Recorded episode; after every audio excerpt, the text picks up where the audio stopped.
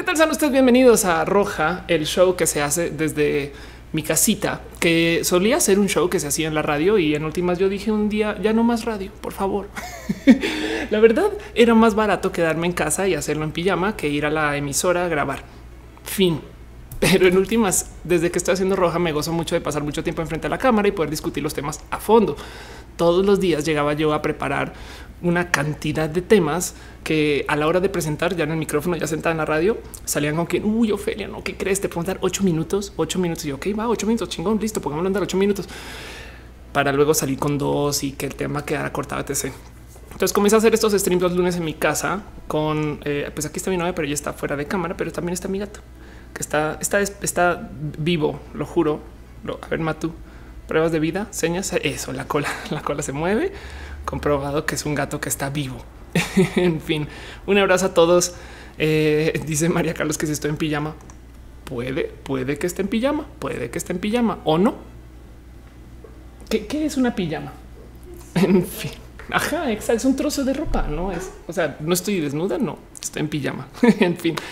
Em, este show se transmite en dos lugares. Estamos en eh, aquí. Esto ha de ser eh, el Twitch, twitch.tv slash of course. Y acá abajo está en youtube.com slash of course.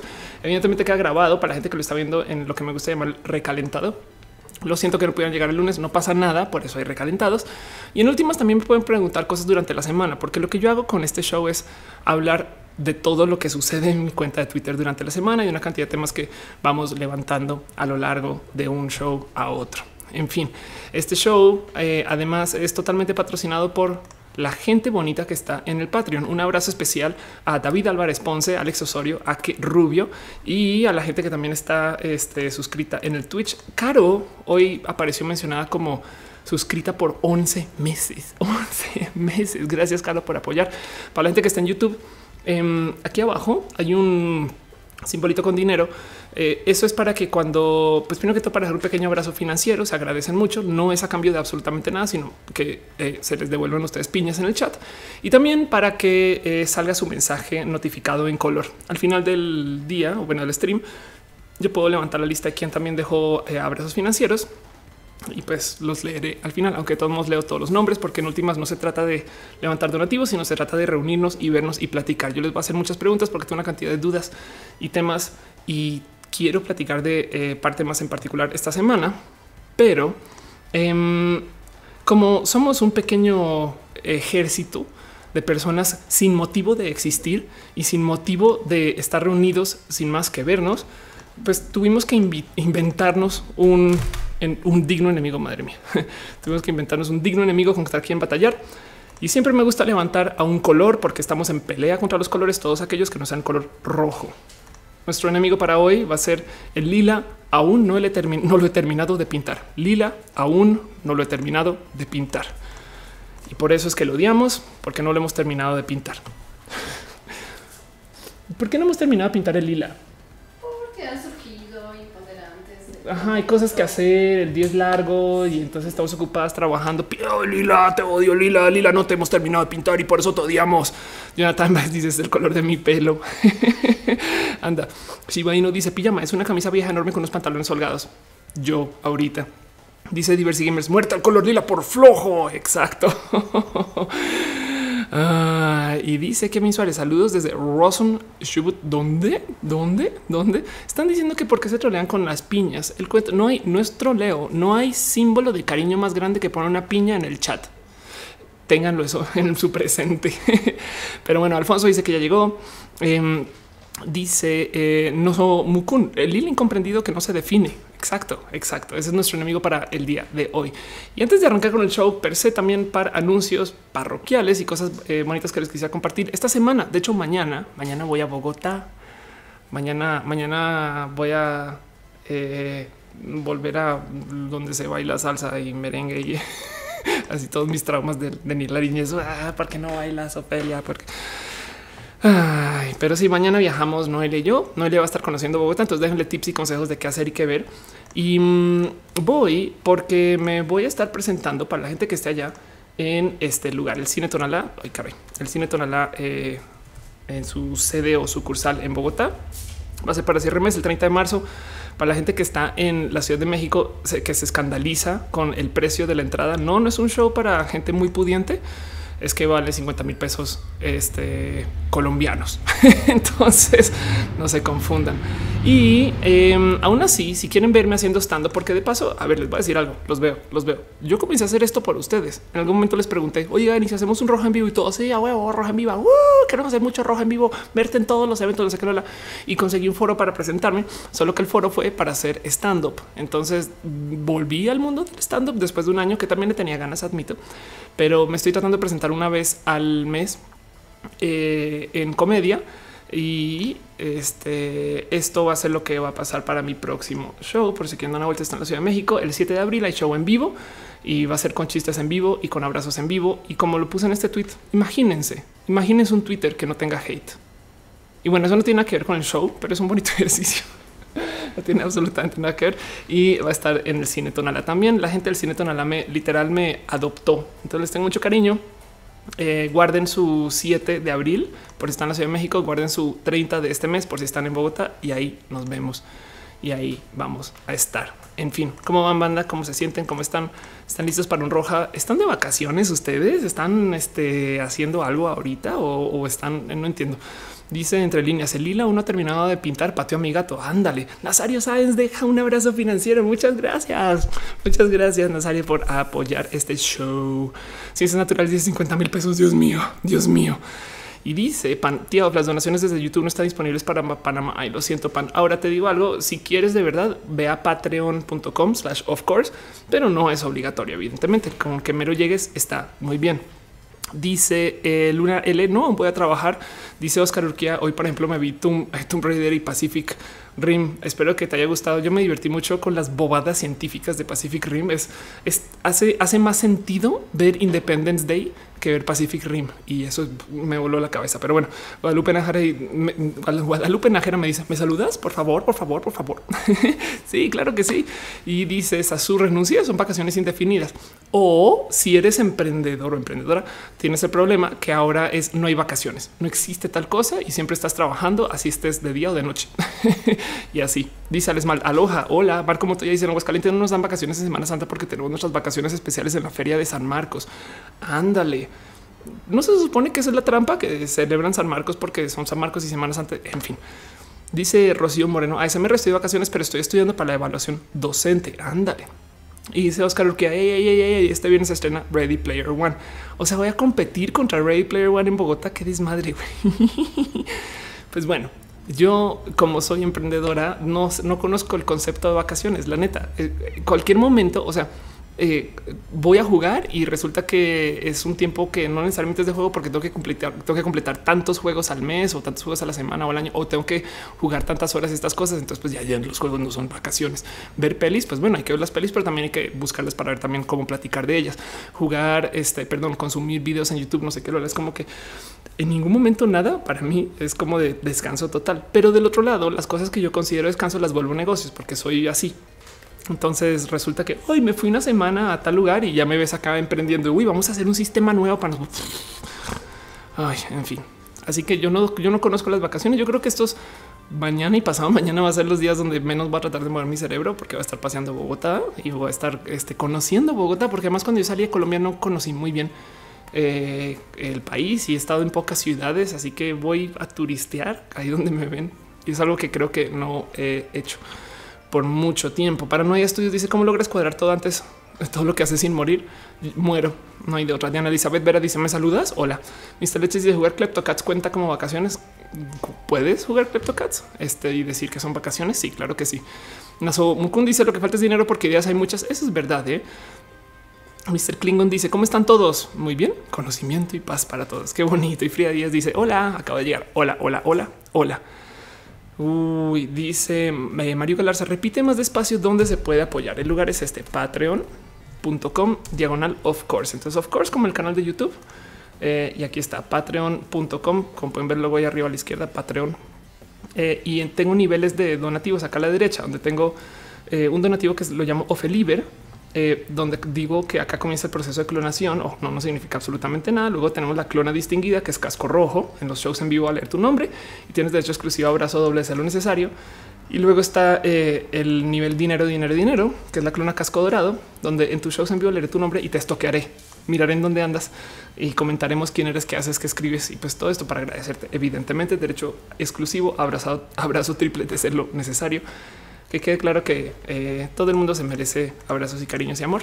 Entonces no se asusten mucho con los niveles de los donativos en Patreon. Es solamente por fines de darnos abrazos financieros, que de por sí vernos aquí es lo suficientemente cool.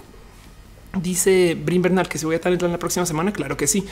Alan, voy a estar el día martes hablando del tema. Es más, ahorita, ahorita tengo cosas en la escaleta para eso. Pregunta eh, Alfonso Clonas y Clonis. Exacto. Steven Debs dice: Me hubiera gustado ir a tu presentación en Bogotá, pero me enteré muy tarde y vivo en otra ciudad. Ay, lo siento mil. Dice Corokai que se le haría un abrazo a Trump. Este, pero por la selfie. o, a ver si se desinfla. ¿Qué tal que Trump no exista? Si no sea una botarga. Ajá, manche de naranja y adentro, adentro sea un dude este, hecho de chito, güey. No podría ser, podría ser, no valdría la pena investigar eso. Y, luego no quiero ser la persona que todo lo que tenías que hacer era abrazarlo para darte cuenta. Decir Trump, date cuenta, amiga. Amiga, date cuenta. Con, lo de Jennifer Aniston que vi que alguien tuiteó, amiga, desdate cuenta. en fin, en fin. Al norte dice: Soy estudiante de animación y tengo que hacer un GIF. ¿Alguna idea? Em, ¿Por qué no haces un GIF de un Hadouken? Me lo saqué hacia el azar. Ah, eh, David Ábalos dicen tal vez voy a estar, vas a estar el miércoles. No voy a estar el martes, pero me quedo miércoles y jueves haciendo cosas en el evento. Entonces ahí me van a ver tres días de la, de la próxima semana. No pasa nada. Y pues bueno, siendo eso lo que es, vámonos a primero que todo, antes de entrar al tema del show, quisiera repasar un par como de balazos, cosas bonitas que sucedieron en la semana, cosas bonitas que, eh, quedan por platicar, pero no son exactamente dignas de eh, dedicarles todo el show, pero yo creo que vale la pena discutir con ustedes. Primero que todo, un pequeño encuentro. Esto, esto como nota es una bobada, pero téngame paciencia, téngame paciencia. En general, téngame paciencia en general, porque soy una persona que requiere mucho apoyo y mucha ayuda para existir en esta sociedad compleja en la que vivimos. Pero en este caso en particular, me topé con un tantito de lenguaje que yo sé que es una palabra, es un término, pero creo que tiene mucho poder y siento que vale la pena discutir porque mm, son de esas cosas que cuando te topas dices, claro, es que eso es lo que están tratando de comunicar. Para todos aquellos que estamos en la comunidad LGBT sabemos de esta cosa que se llama la ideología de género, que de por sí es un término un poco raro, reciente, de paso, no crean que hace 100 años hablaba de la ideología de género, y mm, se usa para desacreditar esto que hacemos nosotros de todo lo que es la vida trans y, la gente que eh, quiere modificar su género y básicamente este como trabajo de, eh, em, de ser gender queer o no y, de cómo el género no está puesto en sus binarios, no? Y digo en sus binarios es que un hombre se ponga falda, ya eso se considera ideología de género. Consideremos la palabra ideología. Básicamente lo que están diciendo es hay cosas que son naturales, que no hemos escuchado. La biología es la naturaleza, bla, bla, bla. Pero también hay cosas que son ideas, las ideas de ustedes, los loquitos LGBT, y eso le llamaron la ideología de género. Y es un término completamente eh, este, de iglesia que apareció y que no lo habitan en la cara. Por ejemplo, si están hablando con alguien, si ustedes como personas LGBT están hablando con alguien y no saben si esas personas em, quieren, están como a favor o en contra de lo LGBT, apenas usan el término, ah, es que los de la ideología de género ya saben automáticamente que traen un sesgo que podría estar en contra. No digo no siempre, pero, pero es lo que usan como para distanciarse un poquito diciendo es que esas cosas que hacen ustedes loquitos son ideas. Pues bueno, hace nada me topé con esto y yo sé que es una bobada, pero lo quiero compartir. Em, que vi a alguien hablando de la teología de género y me encantó, me encantó el término porque eh, simplemente lo quería compartir eh, porque si se fijan, lo que es, si comenzamos a decir que lo que tienen ellos es la teología de género, ojo, es como de va, ok, si lo que yo tengo es ideología, lo que tú tienes es teología no nos alejamos de ese discurso de lo natural y la ideología, sino más bien es que les quede claro a ustedes, señores conservadores de iglesia, que tenemos la ideología de género y la teología de género. Entonces quería compartir eso no más. Lo puse en Twitter, así muy por encima. Lo puse porque alguien me tuiteó y lo perdí, eh, perdí el tweet, pero alguien me tuiteó un pasaje en un libro donde hablaba de cómo los religiosos están eh, literal eh, aventándonos su teología de género. Y pues me quedó como resonando el término de qué bonito término Y pues es una cosa muy chiquita, muy tontita y no. Pero bueno, otra cosa que de paso aprovecho para comentarles en el tema del LGBT. Backmota, arroba Backmota, está creando un sitio que redes lgbt.com. Vamos a ver si sirve. Eso es que me dice, güey, lo voy a tratar de montar en chinga loca antes de que arranque el show. Ay, qué bonito. Ya me puso a mí. Ay, cómo quiero a Mota. Mm. Pero bueno, es lo que quiero hacer es eh, reunir a la gente eh, que es LGBT plus que sobre todo en este caso, em, todo esto fue un esfuerzo que comenzó en la Campus Party anterior, ahora Talentland, que de paso alguien me había dicho que la gran diferencia entre Talentland y Campus Party, aparte de Guadalajara y la Ciudad de México, es que en Talentland hay esfuerzos pro diversidad. Están tratando de hacer inclusiones del sector de la mujer, están tratando de hacer inclusiones en el sector del LGBT. Y pues esto es algo que se está haciendo desde la comunidad. De hecho, lo está haciendo de nuevo, Backmota. Y mm, si quieren apoyar con el tema del desarrollo eh, de lo que se está haciendo para como redes de desarrollos y desarrolladores LGBT, pues aquí está su sitio, no redes lgbt.com. Si quieren dar una manito a arroba backmota, me lo paso antes del show. Entonces, no es más, ese es otro balazo. Próximo balazo, una cosa un tanto, tanto, tanto más importante para la gente que está en Guadalajara. ¿Alguno de ustedes estuvo en la marcha de los desaparecidos? Em, dice Jovi, por favor, me gustaría tocar el tema de las familias homoparentales. Tengo un video en diagnosis del tema, pero, pero pues anda. Ariel Rosas dice: Me parece genial que el siendo aliado haga todo eso. Sí, está bonito. Eh, Bursum dice: No bebes Red Bull, bebes cerveza. Te digo algo. Una vez alguien me dijo que qué cagado como en los 60, 70 y 80 los programadores todos bebían chela para programar y ahora los programadores todos, todos toman Red Bull y este todo tipo de pastillas y cosas para para programar. Es como que eso, eso dice mucho de cómo hemos cambiado como sociedad. Pero bueno, dice Fabi 83. Buenas noches, qué gusto. Anda, dice José Juan Mota. Si te apenas anunció, por unos minutos ya le agregamos. Ándale, qué chingón. Eh, dice Ciencias Naturales, debate de Shibun y Mel Supernova. Y esas dos se van a acabar jalando las greñas con sus debates este, eh, intelectualísimos. Dice eh, Dale Carlos, arroba José Juan Mota. Claro, tienes toda la razón. Casandra López dice: Yo estuve en la marcha, pero vi en la calle del SEAVE, la Unión de los Desaparecidos. Está muy intenso el ambiente. ¿De qué está hablando Ofelia? Bueno, así por encima, eh, hubo una situación esta semana en Guadalajara donde se desaparecieron estudiantes, estudiantes de cine. Aquí está eh, Fer Dudet, que está en Guadalajara hablando del tema. Hizo un video del caso eh, platicando qué fue, qué pasó. y hay una un como medio como que gran movimiento alrededor de esto pero pues estaba medio platicando un, un qué ondita. Y es que se puso rudo, güey. Y les voy a decir algo, miren, el tema de los desaparecidos, los secuestrados, a mí me llega muy al corazón. Para que entiendan, cuando me hacen esta pregunta de qué tan difícil era la vida con la inseguridad en Colombia en su momento, créanlo no, nosotros teníamos una emisora de radio que tenía un show que se llamaba Voces del Secuestro que lo que hacía era iba con iban las familias de los secuestrados a hablar al show y por parte de los secuestradores eh, tengo entendido que les ponían en la radio el show para que ellos escuchen. Entonces, si tú estás secuestrado vía la radio, escuchas eh, este lo que tiene tu familia que contar, no? Ah, es que resulta que ya se graduó del colegio Carlitos y entonces tu abuelo se está poniendo mejor o, peor. Eh, te, extrañamos mucho. Yo sé que no sé qué lo habla, no? Eso pasó en Colombia. Eh, digo, afortunadamente creo em, se detuvo el show. Esto yo creo que espero que sea porque responde a que también se detuvo tanto la actividad de la violencia en Colombia. Colombia está pasando por una etapa de mejoras en su como orden de seguridad en los últimos años entonces, pues me parece esta, creo que bonita esta noticia. Espero que no se haya descontinuado por otro motivo, pero pues eso es el cómo se vivían los desaparecidos y los secuestrados en Colombia cuando yo estaba allá. Y, y, fíjense que esta noticia se, puso súper, súper mórbida porque luego de los desaparecidos eran tres estudiantes de cine y un estudiante, creo que era de medicina, que apareció. Eh, y, y, lo que está cabrón es que la situación de su, de su aparición estuvo mega, mega, mega enredada en todo tipo de chisme, cuento, tuiteo y demás. Entonces les quería platicar esto a nivel de balazo, porque primero que todo digo qué bien que apareció César de, cierto modo y qué mal porque este güey no apareció vivo y, salieron a decir. De hecho, el mismísimo Aristóteles Sandoval salió a decir que apareció suicidado. Este eh, y comentaron que porque, claro, pues porque era gay que primero que todo eso está todavía por comprobar. Me explico. Entonces, exacto, dice Enrique acá, lo suicidaron. Y, y eso yo creo que es muy importante porque lo que se generó alrededor de su aparición fue horrible. Apareció esta eh, tweet de una persona de un Gus Cuevas diciendo en este momento me vale lo que piensen. México es homofóbico. No, la sociedad, si la sociedad eh, piensa que el Estado tuvo la culpa o fue criminal, no fue así. Conozco a César y sí, como pueden ver, era mi novio con el corazón destrozado. Te quiero. Mucha gente ya comenzó a responder esto diciendo güey, güey, güey, wow, wow, wow, un momento. Puede que no hayan sido novios. Hay gente que está diciendo que son exes.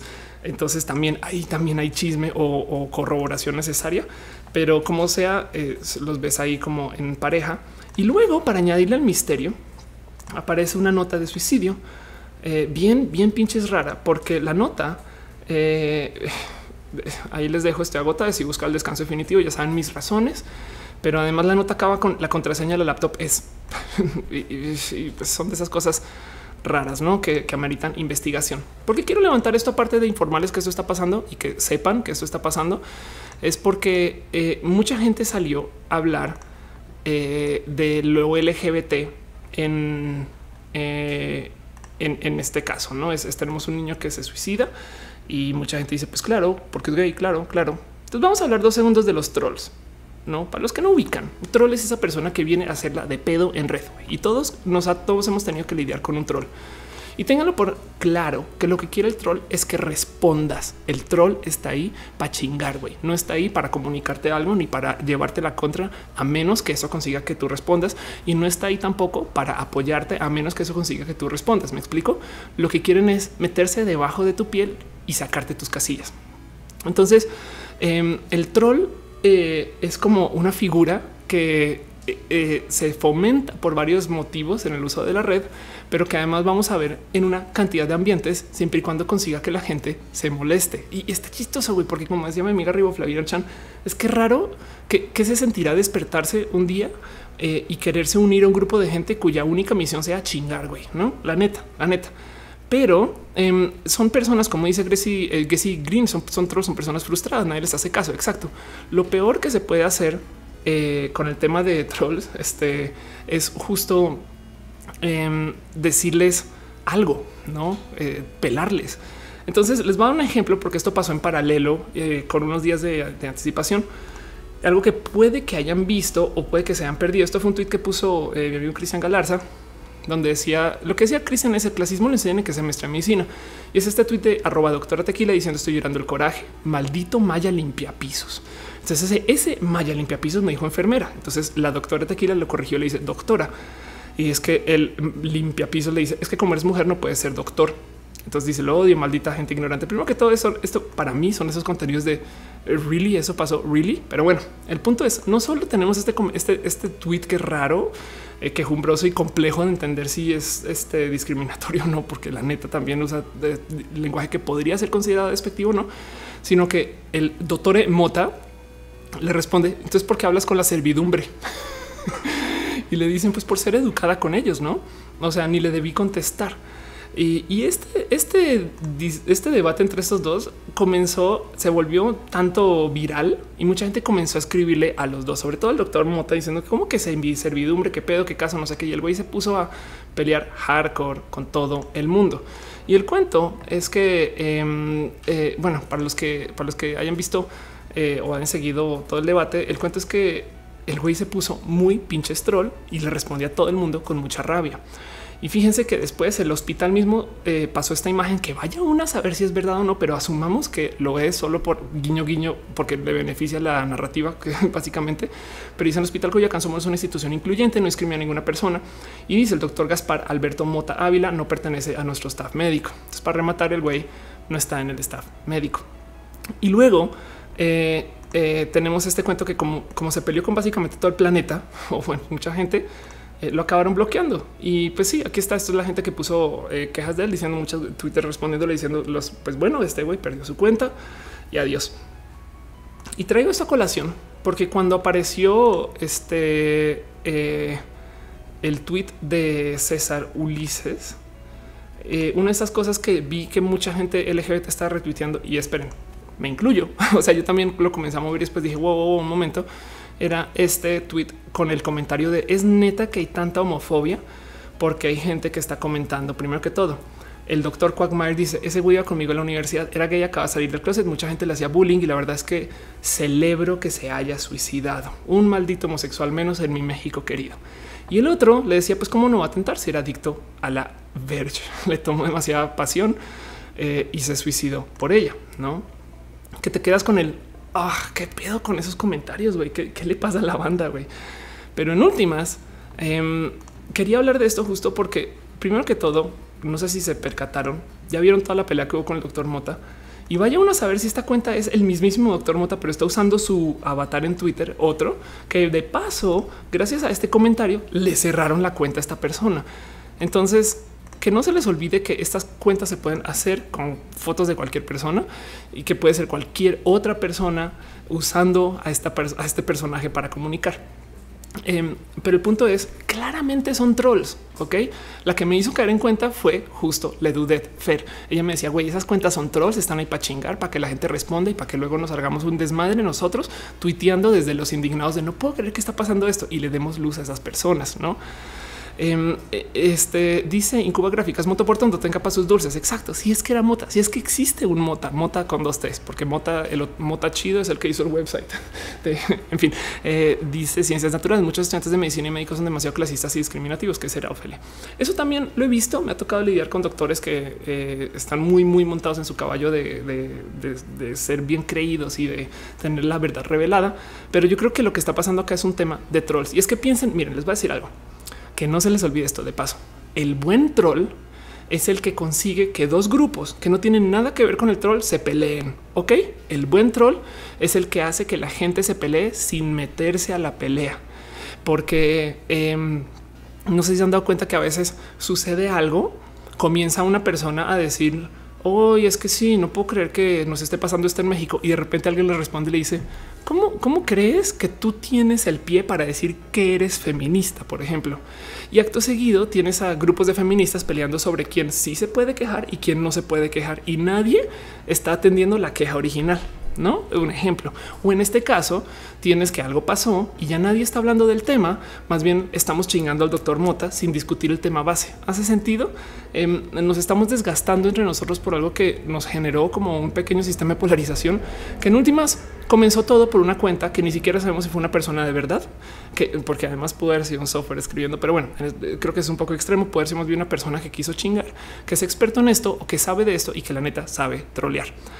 Este, y como dice Cassandra López, justo les, este, les gusta ver el mundo arder. Dice Games Junior ha sido troll, no, que sepa, no. Eh.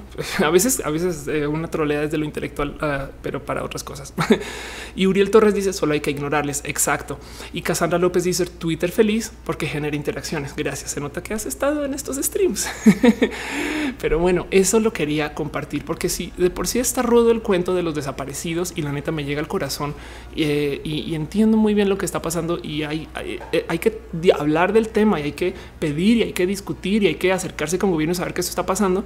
Del otro lado, hay que tener muy en claro que cuando hay discusión en redes sociales del tema, hay gente cuya agenda es uno, eh, desviar el mensaje o dos, entrar a chingar. Perdón, así chingar. No tengo nada que hacer en la vida más que conseguir que esta gente se ofenda más. ¿Por qué? Porque sí, güey.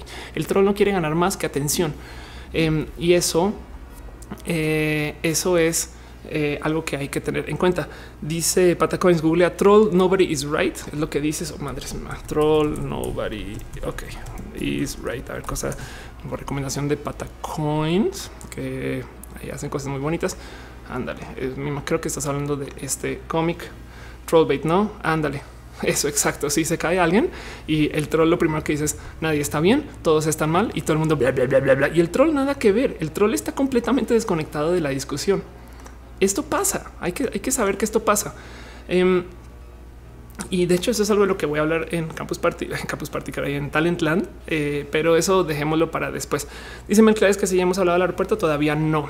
Eh, dice Chris, miau, eh, se siguen desviando. Exacto. Lo importante es si es, sin desaparición, no importa si es gay o mujer, es que se desapareció. Exacto, exacto. Y Alfonso dice eso es meter cizaña. Entonces quería presentar esto para que lo tengan así como en top of mind cuando vean gente chingando desde sabes qué chido tu cotorreo, güey, pero sigamos hablando de este tema, no? Em, y yo he aprendido también como a tratar de usar lenguaje que ellos entienden. Es como que güey, son humanos. No me vale madres que sean yo no. Es como de eh, sería, sería bonito que se hablara de lo LGBT y se discutiera el TMTC, pero ahorita, ahorita tenemos algo diferente. En fin, Isabel Quintanilla dice que saltó a Twitch porque en YouTube se traba mucho, que chingones, pero se va bien. Taco Girl dice también opino que solo hay que ignorarlos, pero creo que a todos nos puede tocar un comentario en el peor momento y cuesta hacerlo. Exacto, cuesta mucho eh, responder desconectado de sentimientos. Encontré un pequeño truco para esto. Esto suena muy tonto, pero le decía a Noelia eh, eh, en algún momento de la semana que decidí leer mis tweets antes de publicar. Suena tonto. Y todavía se me van bobadas, ¿eh? pero es literal leer en voz alta o mentalmente el, ok, esto es lo que vas a escribir. Primero que todo me topa una cantidad de errores tipográficos. Entonces salió a luz lo poco que, o sea, lo rápido que estamos escribiendo y publicando pero luego me cayó el 20 de claro, güey, es que la neta vas a hablar de eso y no saben la cantidad de tweets que he escrito para luego después borrar, no? Y eh, añade mucho. Dice Poki Queen, ¿cómo se llama el canal de Twitch? El canal de Twitch es twitch.tv slash of course. Oscar, lo que esos temas no los entiendo, eh, ni cuéntame de cuando alguien intenta trolearme. Gózate tu eh, inocencia. Em, dice Games Junior, creo que hay trolls por inconscientes también. La neta, sí. Pero el punto no es hablar del troll, el punto es hablar del tema. Me explico. La misión del troll es eh, volver las cosas ad hominem, que la gente hable de la gente. Y ya Evelyn Villegas dice eso lo acostumbran mucho a hacer los medios de comunicación en Colombia y en toda parte. Exacto. Mario Cruz dice maldito predictor siempre nos traiciona. Por eso digo que es el auto eh, freudiano y eso. Malcriades dice tardo mucho en publicar tweets. Siempre los edito mucho. Haces bien, haces bien. Y pues ya Retesam dice alguna forma de reducir los secuestros o eventos violentos usando redes sociales. Pues mira, eh, el tema es que a veces igual y suceden por las redes, no gente diciendo dónde estoy eh, y a dónde voy y, que igual de todos nos iban a acabar siendo eh, secuestrados. Pero mm, yo creo que también ayuda mucho el volver muy viral temas para usarlo como herramienta de presión para que el gobierno investigue o para que por lo menos la gente sepa que eso está pasando y, lo evada o delate también creería yo que eso puede funcionar, pero hay que tener mucho cuidado justo con ese tema de abuso de redes, ¿no?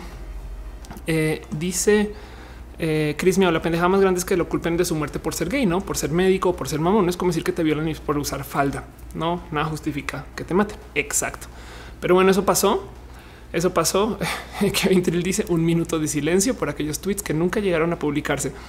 Pero es un ejercicio de introspección. Exacto, exacto. Y pues sí, Gabriel Rudamet que dice que hay muchos trolls en standby. Anda. A Bebs 01 dice trabajo con alguien que hace comentarios homofóbicos y machistas solo para iniciar discusiones y, seguro se siente bien por eso y, eso puede causar mucho desgaste. En últimas, es que ese es el tema, es, es, cuestión de desgaste. Y hay gente que se la lleva muy pesado, por ejemplo, entre comediantes. entre comediantes, la neta, neta no se perdona ni una, güey. Es, está, está muy cabrón como eh, si, tienes un, un, párpado un milímetro más caído que el otro, güey, ya es chiste. Está, muy cabrón, se la llama muy pesado. Pero bueno, eso eh, un poquito como en la lista de balazos y de las cosas que quería platicar antes que arrancara este show formalmente. Pero bueno, vamos a hablar de lo que yo quería hablar hoy. Em, esto sucedió, me voy a adelantar y saltarme una sección entera. Esto sucedió en Twitter. Eh, en algún momento eh, me pregunta Nox Eterna algo que me quedó resonando. Oye, Off, tengo una enorme duda. ¿Por qué hay tanta gente en contra del nuevo aeropuerto de la ciudad? Me gustaría entenderlo. Vivimos del turismo y nos hace falta, pues en mi opinión, ¿no? Entonces, primero que todo, hablar del aeropuerto, sobre todo ahorita que el tema está súper, súper caliente, eh, es, es, es, de estas cosas que mucha gente me ha preguntado en Twitter, oye, ¿qué pedo que está pasando? ¿Por qué de repente se volvió? Y yo quiero que ustedes sepan también que yo tengo un tanto enredo personal con esto porque mi familia eh, tiene que ver también con la construcción del aeropuerto y esto es algo que yo escucho y veo y demás. O sea, lo pueden googlear si quieren, em, pero, pero como que me salta un güey. La neta, neta, para mí esto es un proyecto chingón. Para mí esto es algo de estas cosas que yo hablaba el año pasado en a ver, eh, Campus México. No le duele nada. Son de las cosas que hablaba el año pasado eh, en esta conferencia de cómo em, a México no le duelen las cosas. Me explico. O sea, la verdad es que México tiene, por, este comentario, me, me duele México. México tiene una cantidad de cosas por reparar, tiene una cantidad de cosas en las que hay que trabajar, pero también la otra mitad es hay muchas cosas que están bien pinches chingonas y entre esas, en mi opinión y de lejos, y, pues porque la neta sí me gusta que se hagan estas cosas, el concepto de la existencia y la creación del aeropuerto. Entonces, ¿qué es el aeropuerto? ¿Por qué hay que hablar del aeropuerto? Em, ¿Y qué tiene que ver? Eh, dice Frida que iba a ver si había el tema de eh, los baños en el aeropuerto. Claro, eso, eso se, propuso en algún momento. Eh, me consta. Dice Enrique acá lo están poniendo en un área natural protegida. pues justo eso se volvió tema de, de mega discusión porque es que quiero que entiendan que en la Ciudad de México ha estado creciendo a nivel aeropuerto. Está divertido. Esto lo escribí en el 2009 cuando estaba llegando a México. Literal, puse sienten algo de orgullo por traer tanto turismo. Este aeropuerto está lleno. Cosas que hoy en día no sé si tuitearía, pero es como de wow, qué optimista que era ese Mau. no, en vez del aeropuerto lleno es de oigan, hay mucho turismo. Pero la neta, sí, la neta, México no ha hecho más que crecer em, a nivel turismo y se siente. Y para la gente que eh, usamos el aeropuerto con mucha frecuencia, pues evidentemente también está ese tema de que los aeropuertos están y se siente que están al mero límite. Lo que sucede es, ya hablando con gente que está enredada con este proyecto, que el aeropuerto de ahorita ya cumplió con lo que se esperaba que debería ser su afluencia para dentro de cuatro años. No, Luna L se crece a niveles enormes. Exacto. Y es que tengan en cuenta que de cierto modo la Ciudad de México tiene dos aeropuertos, no solamente que dicen, no, oh, sí, no, bueno, uno es una terminal y el otro es otro terminal. Y güey, no, perdón, pero son dos aeropuertos y, y son de estas cosas que eh, me, sorprende que se estén discutiendo ahorita de repente. Yo creo que eso evidencia que esa discusión es enteramente política, porque eso es algo que se mencionó desde el 2014. Ok, esto es una noticia del 2014. Así va a ser el nuevo aeropuerto de la Ciudad de México. Eh, los planes son tal, se va a hacer en tal lugar, eh, va a tener tal tipo de proyecto. No sé qué, no me explico. Es como que de repente la gente está como de hoy hay aeropuerto nuevo en la ciudad. No manches, cómo, qué, por qué, cómo, cómo, cómo. Entonces, este, este tema del desarrollo y la creación de un aeropuerto, justo eh, como economista, les voy a decir algo. Es muy, muy, muy pinches fácil saber. Esto, esto para quien no le sea evidente, porque también es porque hay que hacer un aeropuerto, no en general. Eh, y es que es muy fácil atar el desarrollo económico a la existencia de vías de acceso. Piensen ustedes en cuántas ciudades europeas nomás existen alrededor de agua, no? Y también latinoamericanas. Creo que eh, también hay una cantidad ridícula de ciudades latinoamericanas que están al lado de un acceso de agua, ¿no? Dice Dale Caro que es la terminal chica y la terminal grande. Exacto. Dice Casandra López es objeto de las campañas políticas presidenciales porque refleja que show con lo que opine cada candidato. Anda. Eh, Servando eh, la pilla dice se está hablando desde hace mucho, solo que no le prestamos tanta atención. Es verdad, eso también es muy posible, pero es que ahorita de repente explotó este tema. Y, y, el cuento es, dice Enrique acá, además es que tiene forma Illuminati, según creo que decían lo que según que parece un ángel este, un ángel de Evangelion. Pero bueno, entonces, miren, les va a leer. Esto fue, es lo más divertido. Como la gran mayoría de mi trabajo, yo hago outsourcing a Reddit. Eh, esto es alguien puso, oigan, explíquenmelo como si tuviera cinco años el nuevo aeropuerto de la Ciudad de México. Entonces ahí les va, ahí les va. Vamos a repasar eso rápido. El aeropuerto actual está saturado, las terminales están cayendo a pedazos. El nuevo aeropuerto está siendo construido en el único lugar a menos de tres horas de camino de la ciudad donde hay capacidad de espacio aéreo. Usaron técnicas para mejorar el suelo que han sido validadas en Japón, Tailandia y Singapur. Las auditorías han detectado malos manejos en subcontratación.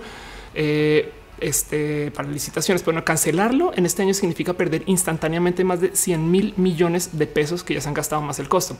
Ahora, acerca de estos eh, temas de subcontratación, Hacen que tener un proyecto así de grande eh, se tiene que manejar este, eh, con una cantidad ridícula de contratos en paralelo. Bueno, el caso es este justo se está construyendo un texto por la cercanía y disponibilidad del lugar. Hoy hubo eh, una eh, conferencia de prensa donde me repasaron un poquito el qué es lo que va a pasar con el desarrollo del aeropuerto y por qué viene y qué se está haciendo.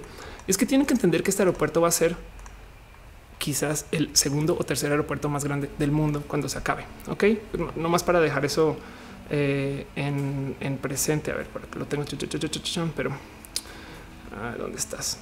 Ah, aquí estás. Ok, Wiki Aeropuerto Nacional de México. Ok. Es un aeropuerto que eh, para el 2020 em, va a de cierto modo casi casi que duplicar la capacidad que tenemos ahorita y luego va a seguir creciendo. Entonces es un monstruo de aeropuerto, güey. Es un espacio absurdamente grande que sí justo se está construyendo en una zona que ayuda mucho para entradas y salidas desde las, este, desde los mismos eh, planes de entrada y salida, o sea, para pistas aeroportuarias, por así decir, pero que además tiene el problema que está hecho sobre un espacio que era un lago. Entonces tiene que hacer una cantidad ridícula de cimentación para casi casi que aplanar el terreno y luego sobre eso construir. Em, entonces, eh, aquí está. Eh, un poquito más de lo que aparecía en Reddit. El problema del mantenimiento del aeropuerto se reduce en comparación con el aeropuerto actual, porque las nuevas pistas y la terminal están diseñadas para el terreno debido al uso de técnicas de mejoramiento. Okay. El lago de Texcoco nunca fue una fuente de agua para la ciudad, ya que su agua fue salada. La fuente de agua de la ciudad es el acuífero que se recarga con la lluvia que se absorbía en las montañas. Y luego eh, aquí está. Texcoco ganó por estudios de factibilidad de espacio aéreo, ya que es el único lugar donde las montañas no interfieren con flight paths. Ok. Así que eh, lo que están presentando eh, justo es, pues, técnicamente es un proyecto que es viable. El proyecto es pinches caro, caro, caro como el sol. Es, es nomás quiero que entiendan que este señorito em, aquí está. Este señorito le va a valer a la ciudad unos creo que está por aquí abajo, New Mexico City International Airport, unos 13 billones de dólares estadounidenses. Ok, entonces piensen que es eso: 13 billion dólares, no más para poner en contexto. Eh, es el, son proyectos, vamos a ver, eh, megaproyectos estadounidenses que tengan ese tipo de costo. Eh, es, el, es el equivalente a hacer, perdón, ni siquiera estos son a nivel mundial ok, el túnel en un túnel en Suiza, eh, tantito más que eh, un, riel en, Rusia, em, este que hay acá High Speed Rail también de 8.400 millones. Eh, y no son, no son proyectos para nada pequeños, no? Pero lo bonito para lo bonito que lo que estaba viendo hoy, justo en esta, aquí está en la conferencia de prensa del aeropuerto es que la idea del aeropuerto es que este mendigo se autofinancie. Ok. Entonces, como lo están proponiendo y el por qué me saltó tanto este cuento de güey, vamos a, supuestamente eh, reducirlo, cambiarlo, es le tomamos tanto dinero como casi casi que a nivel préstamo, pero no de gobierno, sino de instituciones privadas y casi casi que esto quiere decir que tenemos inversionistas privados que están sustentando la existencia del aeropuerto para luego pagarlo con la tasa aeroportuaria. Eso quiere decir que el mero aeropuerto se va a pagar este, eh, a medida que vaya operando ese sentido. Em, dice Kevin Cantor que comprarían ustedes con todo ese dinero. Ah, no, pues eh, cuánto dinero que querían robar en la casa de papel. 2.200 millones de euros. Ok, va. Entonces eh, eh, podrían pagar un trocito del aeropuerto con eso. Exacto. Bueno, em, dice Mr. Leches, ¿crees que el aeropuerto apoya la creación de más aerolíneas? Es la competencia entre ellas, pero por supuesto, no solo eso, sino que la mera, el mero ecosistema de existencia alrededor del aeropuerto va a ser eh, algo totalmente nuevo y de justo líneas de acceso. Trabajas, dice Enrique acá Anuma, 558 mil millones de caguamas. Anda, Jorge García dice son muchas tortas. Kevin Trill dice pues haría un aeropuerto, por supuesto. Y dice me compraría 15 billones de pica fresas. Ándale. La otra cosa que mm, eh, eh, a ver, aquí está la nota donde habla de cómo el aeropuerto va a recuperar su inversión. Ok, entonces técnicamente tenemos un proyecto que me, salta un tanto el, cuento de que se vuelva tan, tan político, porque además el plan no es exactamente cancelar. De hecho, eh, ese cuento de vamos a cancelar, eh, no sé si fue que se sacó de contexto o después cambió de parecer o después lo dijo, pero pues aquí está un comentario de, eh, señor Don Peje diciendo no vamos a revisar el aeropuerto, no lo vamos a cancelar, no?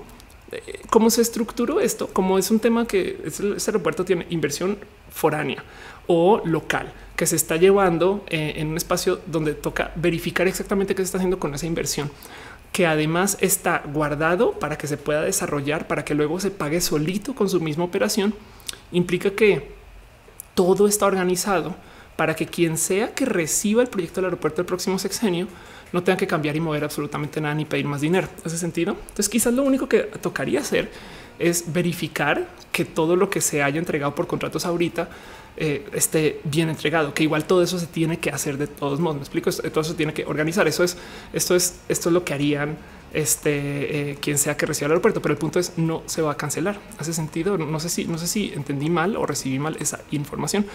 Este mm, dice Kevin Cantor en mi ciudad estamos luchando para que no construyan la reserva. Eh, creo que así se escribe. Ándale. Rocío Moreno dice eh, con eso pago deudas, le compro una casa a mi mi familia. Si es natural, dice contrataría a Ophelia, profesora privada de física y economía. Anda. Incuba gráficas dice que tener cuidado con la corrupción. Exacto. Exacto. Yo creo que eh, parte del motivo, porque es que también justo fue uno yo, ¿qué pedo con el aeropuerto? Bien, la básica del aeropuerto es esta. Es un proyecto groseramente grande, o sea, desproporcionadamente grande. Y eso está bien. O sea, la idea es hacer algo que le exista a México por las próximas, por lo menos seis décadas. ¿Hacen sentido? Vamos a eh, ir creciendo el aeropuerto y el aeropuerto en sí va a tener su propia funcionalidad que básicamente va a ser como pues, últimas de primer mundo, ¿no? Em, pero, pero se volvió político porque es un proyecto que es la neta así de caro que yo creo que en últimas despierta muchas pasiones. Ok, vean esto nomás. Se van a definir 17 vialidades para conectar al aeropuerto. Porque la otra cosa que yo vi que estaban comentando y decidí buscar es este cuento de ok, qué es lo que va a pasar con el tema del cambio, no? Porque hay gente que está diciendo va a tomar dos años para hacer el cambio. Y el cuento es este. Este, la neta, me pareció la cosa más pinche entretenida del mundo. El aeropuerto lo que están haciendo por dos años es capacitar a la gente para el momento del salto. Ok, y aquí está. El momento del salto va a ser en una medianoche y literal van a usar un programa llamado ORAT que funciona en otros países con el que cierran un aeródromo y abren uno nuevo. Entonces hay un proceso donde hacen simulaciones con los dos aeropuertos para poder estar listos una vez cuando abramos este nuevo aeropuerto, porque ya no hay vuelta para atrás. Entonces el cuento es que a la mitad de la noche, literal, de repente dicen nos vamos al otro, cierran una pista, abren otra y sigue funcionando el nuevo. No está muy loco eso, güey.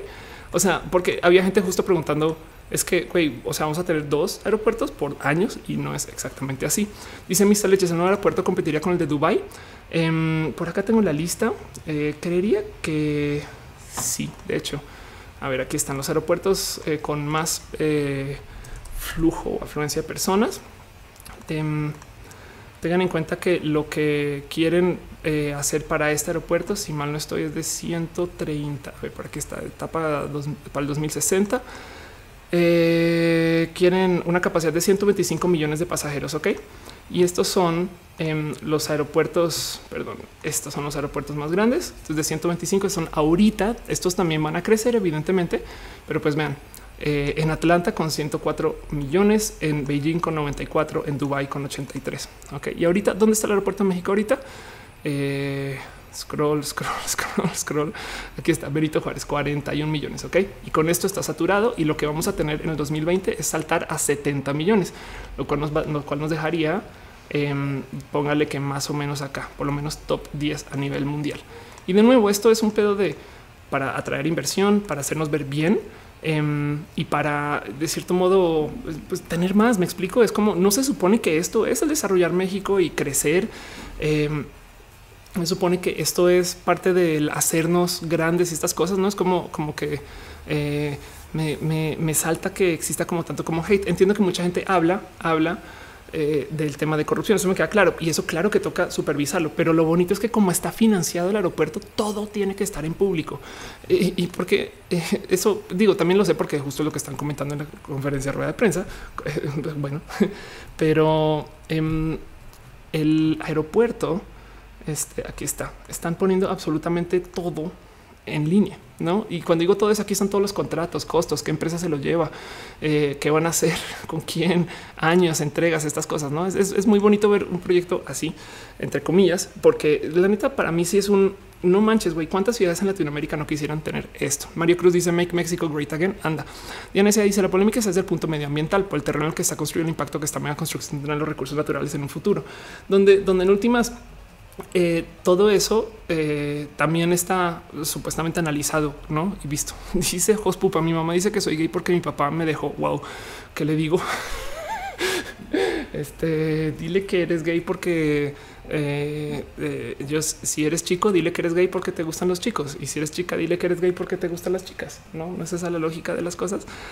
Dice Juan, todavía ni empiezan por el aeropuerto, ya se desapareció en semillas. No, es que justo al revés. Este todo esto está entregado para construir, no? Dice Gabriel Rudamen que no sabía que eres colombiana, has perdido el acento un poquito. ¿eh? Igual cuando está en Colombia, como que vuelve, es cuestión de estar acá. Y em, dice Kevin Trill, ¿por qué tanto miedo al progreso? Qué bonito como lo pones. ¿eh? La neta, neta es que justo es, eso, eso es lo que más me salta de toda esta historia. Es de sí, claro que por supuesto que en un proyecto de tanto dinero eh, va a tocar tener un ojo encima a desvíos y a por dónde va y estas cosas. Afortunadamente está hecho y organizado para em, este, para que de cierto modo sea fácil de seguir. No por dónde va y qué se está haciendo, porque tiene muchos inversionistas encima, quienes háganme caso que si a nosotros nos preocupa que si este no se lo llevan, la gente que está poniendo su dinero en inversión en este aeropuerto, literal a nivel bonos, claro que va a querer que el dinero del aeropuerto se use en el aeropuerto, hace sentido. Y claro que lo están haciendo porque de nuevo, si tú inviertes en crecer las vías de acceso a tu ciudad, la ciudad en sí crece, así sea para turismo, así sea para tener desarrollo alrededor del aeropuerto o así sea para tener este este tipo como de, nuevos espacios que en últimas no se vuelven cuellos de botella para nuestro desarrollo al futuro. Otra cosa bonita, yo sé que yo sé que está el tema del espacio donde se estaba desarrollando em, el aeropuerto como un peligro ambiental porque dicen es que esta zona tiene animales, no sé qué, lo, que en últimas eh, técnicamente también es una zona que teníamos como ciudad casi casi que olvidada porque no se podía hacer mucho ahí encima a menos que fuera un proyecto de esta naturaleza. De todos modos, el nuevo aeropuerto de la Ciudad de México está planeado para hacer uso mínimo de consumo de energía para eh, tanto manejo de aguas como para calentamiento. Esto también me lo, me lo mandaron en Twitter. Es que me dio un clavado en el aeropuerto, perdón.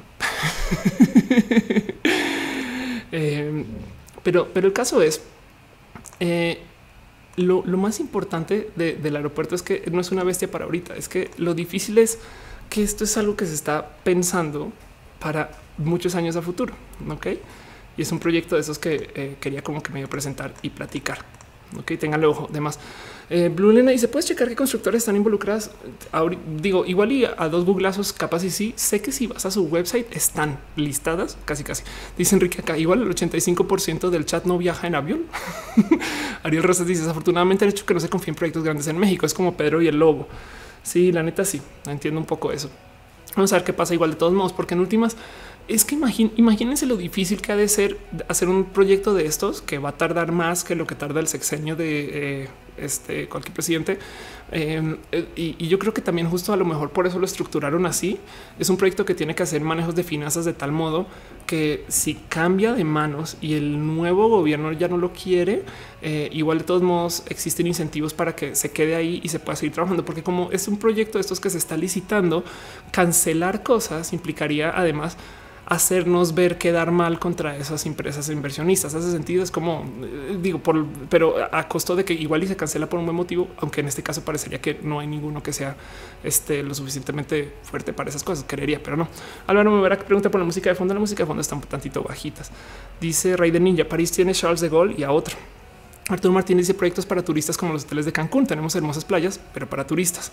Bueno, en este caso, el aeropuerto te lo prometo que es para más que turistas. JPP Pela dice es lo mismo que gastar tanto en un avión.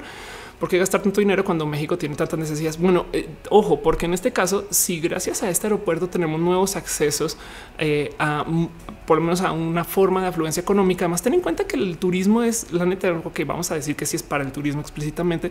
Se den cuenta que el turismo en sí es este es así de importante en México. Te lo prometo que eso también implica en quizás nuevos modos de eh, podemos tener nuevas formas de recursos para lidiar con problemas locales, no? En fin, el caso es el avión se queda, el aeropuerto se queda. El caso es, esto es un proyecto que eh, no es fácil de cancelar, ¿no? Y, me asombra que, pues, existe este cuento de, güey, están haciendo algo súper chingón, güey, estamos recibiendo un aeropuerto con forma de bestia de Evangelion eh, y la gente está como asustada de qué pedo. Pero bueno, como dice Ari, también es que hay una historia, la, burra no era arisca y pues eso es lo que nos da miedo. Pero por ahora no ha pasado eh, que se sepa.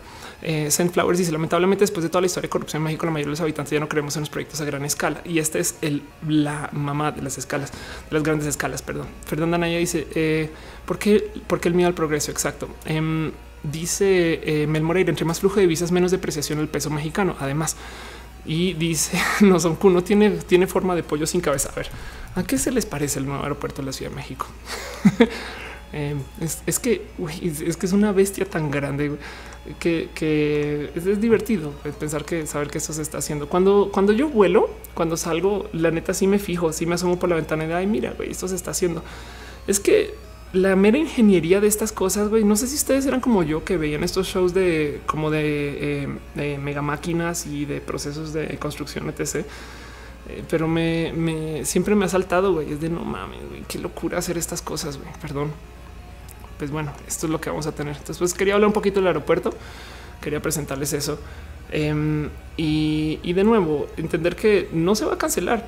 Simplemente si acaso se demora, se, cambia, se ajusta, se lleva trabajando desde hace mucho tiempo y está estructurada de tal modo, del modo que yo creo que parecería que es muy listo y uh, muy inteligente. Eh, pero bueno, dice Isabel Quintanilla, tiene forma de robot Lego. Anda, Melquiades dice, parece un escarabajo fase Dios. JPP la dice tiene forma una persona. Dice eh, Leo Sánchez es un cromosoma, es una hamburguesa con queso. Parece el, el helicarrier de Shield. Tengo que dejar de ver Marvel. Está bien. El diseño está inspirado en el escudo nacional, la águila devorando la serpiente. Que no sabía eso.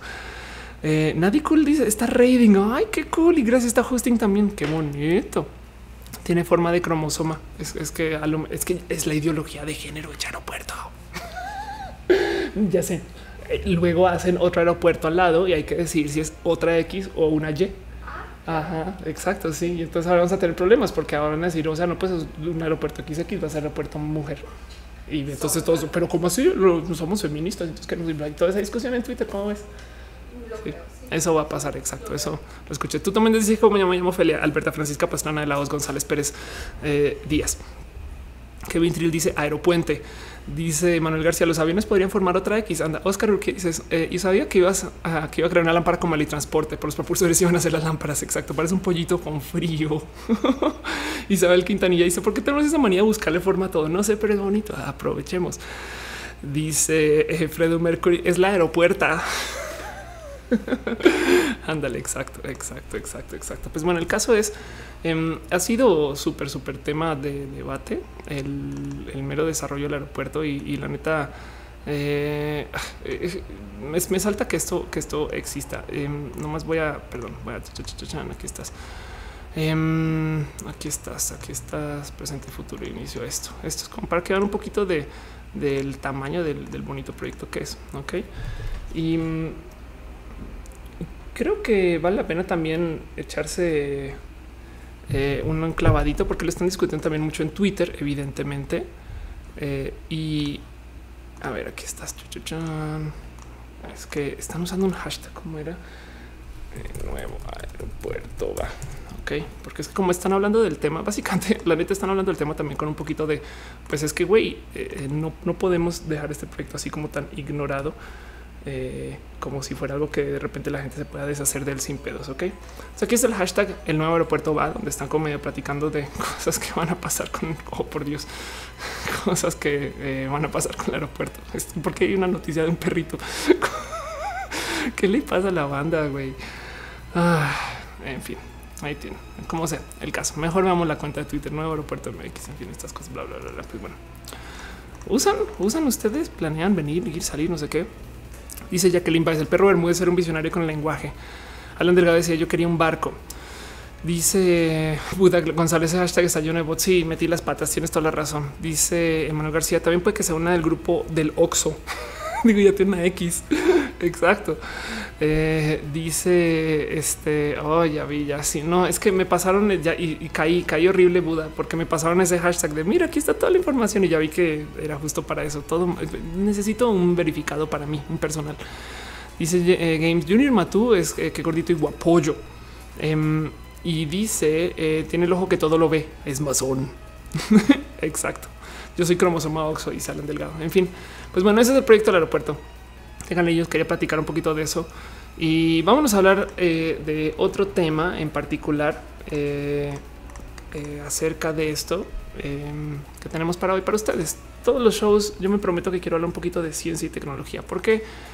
Pues porque la neta, neta, no me perdonaría si si Ofelia deja de hablar de cosas listas e inteligentes. Y por eso mismo hoy vamos a hablar un poco acerca de la marihuana.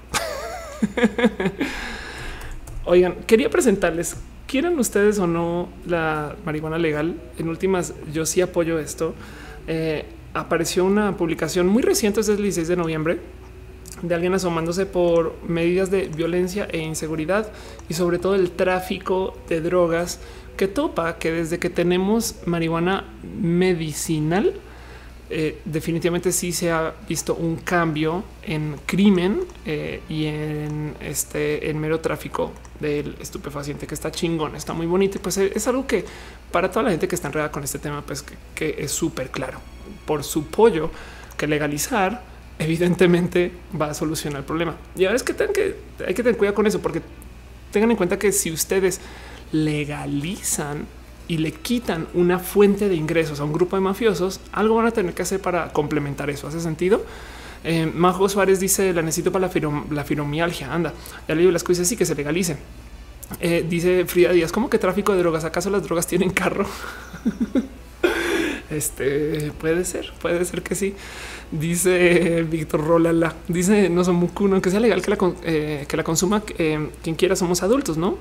Quien quiera eh, tenga armas siendo adultos. Bueno, pues es que justo el tema ahí es regular, es que esté en el abierto, es que aceptemos que se consume, es entender que eh, es parte de eh, nuestra cultura. En últimas es hasta producto nacional. Les voy a contar una historia muy rápida de, algo que me contaron hace unos como seis meses o un año, pero em, a ver, dispensary. Estos son las como se llaman dispensaries. Eh, las como tiendas de cannabis. Eh, creo que estas son las que estoy buscando, pero esto, esto no sé si es eh, en Estados Unidos. Va a creer que sí, nomás por su mera apariencia, pero eso es lo que están haciendo, por ejemplo, lugares donde se está legalizando la marihuana en Estados Unidos. Y el cuento es te la vendemos como la neta, neta, si fuera un Starbucks, güey, tú llegas y entonces cualquiera no de este sabor, criada así, de esta forma, de este tamaño, hecha para esto, aquello, demás, que lo habla, no? Y, y es marihuana, la neta, neta, gourmet, ¿no? Y te venden que dulces, que eh, cosas eh, a base de, y, ¿no? o sea, la cantidad de productos es pues alta. Y alguien me decía que se está creando este mercado de marihuana como que muy selectivo para ciertas audiencias, que está chingón. Evidentemente lo que quiere decir es que es marihuana muy hipster. Y que en estos dispensarios a la gente se le dice, bueno, sabes que si quieres marihuana barata, puedes comprar de esa cosa que se hace en México que llaman mota y no es broma, literal dicen de mota. El cuento es como no tenemos una industria local para hacer marihuana gourmet como producto bien hecho, bien desarrollado, bien cuidado. Entonces nos volvimos la marihuana, no quiero usar la palabra basura, pero la marihuana base de las cuales ahí construyen para hacerlo bonito en el marketing en Estados Unidos. Ojo, a lo mejor tenemos las mejores cepas o no, pero el punto es este. Mm, eh, eh, hay tanto aquí por trabajar y desarrollar y hacer, no es como que no solo es el tema de legalizar, no, no, la mitad de eso no es necesariamente darle acceso a la gente que tenga, no, sino también es un que el gobierno entre y regule y que tengamos empresas que también estén asomándose por cómo se hacen las cosas y se empaquete bien y se transporte bien y tengamos, no sé, un producto sano que entendemos que se consume. Dice Jacqueline Baez, yo tengo vino mezcal con marihuana, que wow. Em, dice Alfonso, al hacerla ilegal la en cara, si no es que, si no es que eh, más que en el monte. Exacto. Y ese es parte del motivo por el cual no ha sucedido el total, porque si tú eres tanto narco como eh, regulador, eh, entonces tienes un incentivo para ilegalizarla y hacerla muy difícil en la apariencia de transportar, porque, porque igual y la dejas pasar fácil, pero si la noticia es uy, no, no, no, acaban de morir no sé cuántas personas, sé que lo habla, entonces la vendes más cara del otro lado. ¿Hace sentido? Dice Sasu, me ayuda con la ansiedad a reducir el dolor problema de la columna. Anda, dice Oscar FIFA, en Estados Unidos la legalizaron porque el gobierno recibe los impuestos y en México con la corrupción es mejor que siga sin ser legal porque las mordidas le dan más dinero. No sabes que yo, aún con las mordidas, este prefiero darle dinero este, en impuestos al gobierno que darle dinero en impuestos al narco. Em, dice Gabriel Rudamet que el negocio de marihuana ya es historia, negocio de marihuana gourmet para emprendedores. Exacto. Y va a pasar. O sea, se los prometo que el momento, el momento que se anuncie y que se diga y que se legalice, van a salir 10 emprendedores aquí debajo de las rocas que llevaban cinco años perfeccionando sus métodos, que simplemente no tenían permiso para venderlo, que capaz ya desarrollaron apps y capaz ya tienen todo listo, menos el permiso para vender. Ese sentido. Em, Dice Alfonso, se puso en moda una que llaman creepy, que resulta que es como tratada y es más cara. Eh, sí, creo que la creepy es este, hidropónica y es como básicamente como súper cargada, por así decir. No, Álvaro Mebarak dice: ¿Por qué tanto tabucan la marihuana? Porque es una buena pregunta. ¿eh? Originalmente la marihuana se ilegalizó para poder tener una ley contra la cual discriminar, discriminar a la gente mexicana en Estados Unidos eh, y a la gente afroamericana también que la consumía y bajo eso perseguían a una cantidad de personas y nunca se desregularizó. En los ochentas, las drogas que estaban más o menos ilegalizadas se volvieron parte de un paquete de marketing que literal fue la guerra contra las drogas, que nos comenzaron a decir que eran drogas que si nos dejaban consumir iban a literal arruinar la sociedad.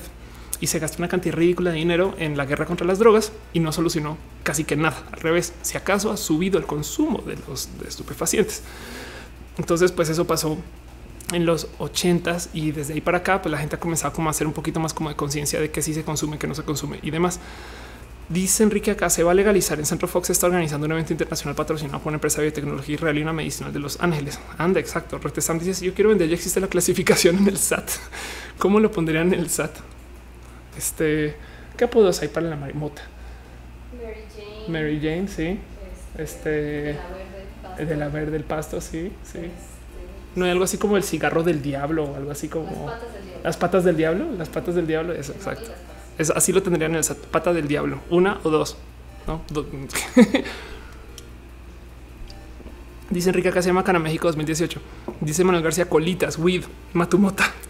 Dice José Juan Mota, el peyote es legal si es para uso de mantenimiento, eh, si es para uso de mantenimiento cultural y solo para culturas indígenas.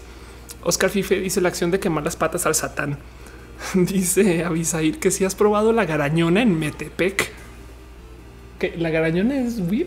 Es no, es No. una bebida que se presume Eh, entre sus muchos ingredientes ajá. Es una, es una bebida que se rumora que hay una ligera posibilidad que un día alguien cuando la preparó tenía un churro al lado de donde No. la está preparando y sin culpa se le cayó un poquito ahí. Ok, Un muchito. un muchito. Ok, ándale. Eh, dice Alfonso, ¿por qué no vamos a Noé? Es solo una voz fantasma. Es que no, ella no. Mentiras, mentiras. Está ya con su compu. Sí, está ya con su compu. Este, a ver si me permiten un segundo. Si no me permite. Chu, chu, chu, chu, chu. Ahí está. Es- esa es una Noé en cama. Exacto. Ándale. Y ahora aquí está el gaticho. Es para que también tenga su paz la niña. O sea, suficiente con tener a Mato aquí en su casting. Dice Willow Nino que ya casi nos vemos en Bogotá. Sí, exacto. Dice JP Lata en Canadá hay compañías de cannabis medicinal con valores que han subido similar a las criptomonedas. Exacto. Dice Jorge García está hablando con Alexa. Ay, no, Noelia sí existe, lo prometo. Betty que existe, no entiendo cómo el alcohol es una droga legal y la mota no.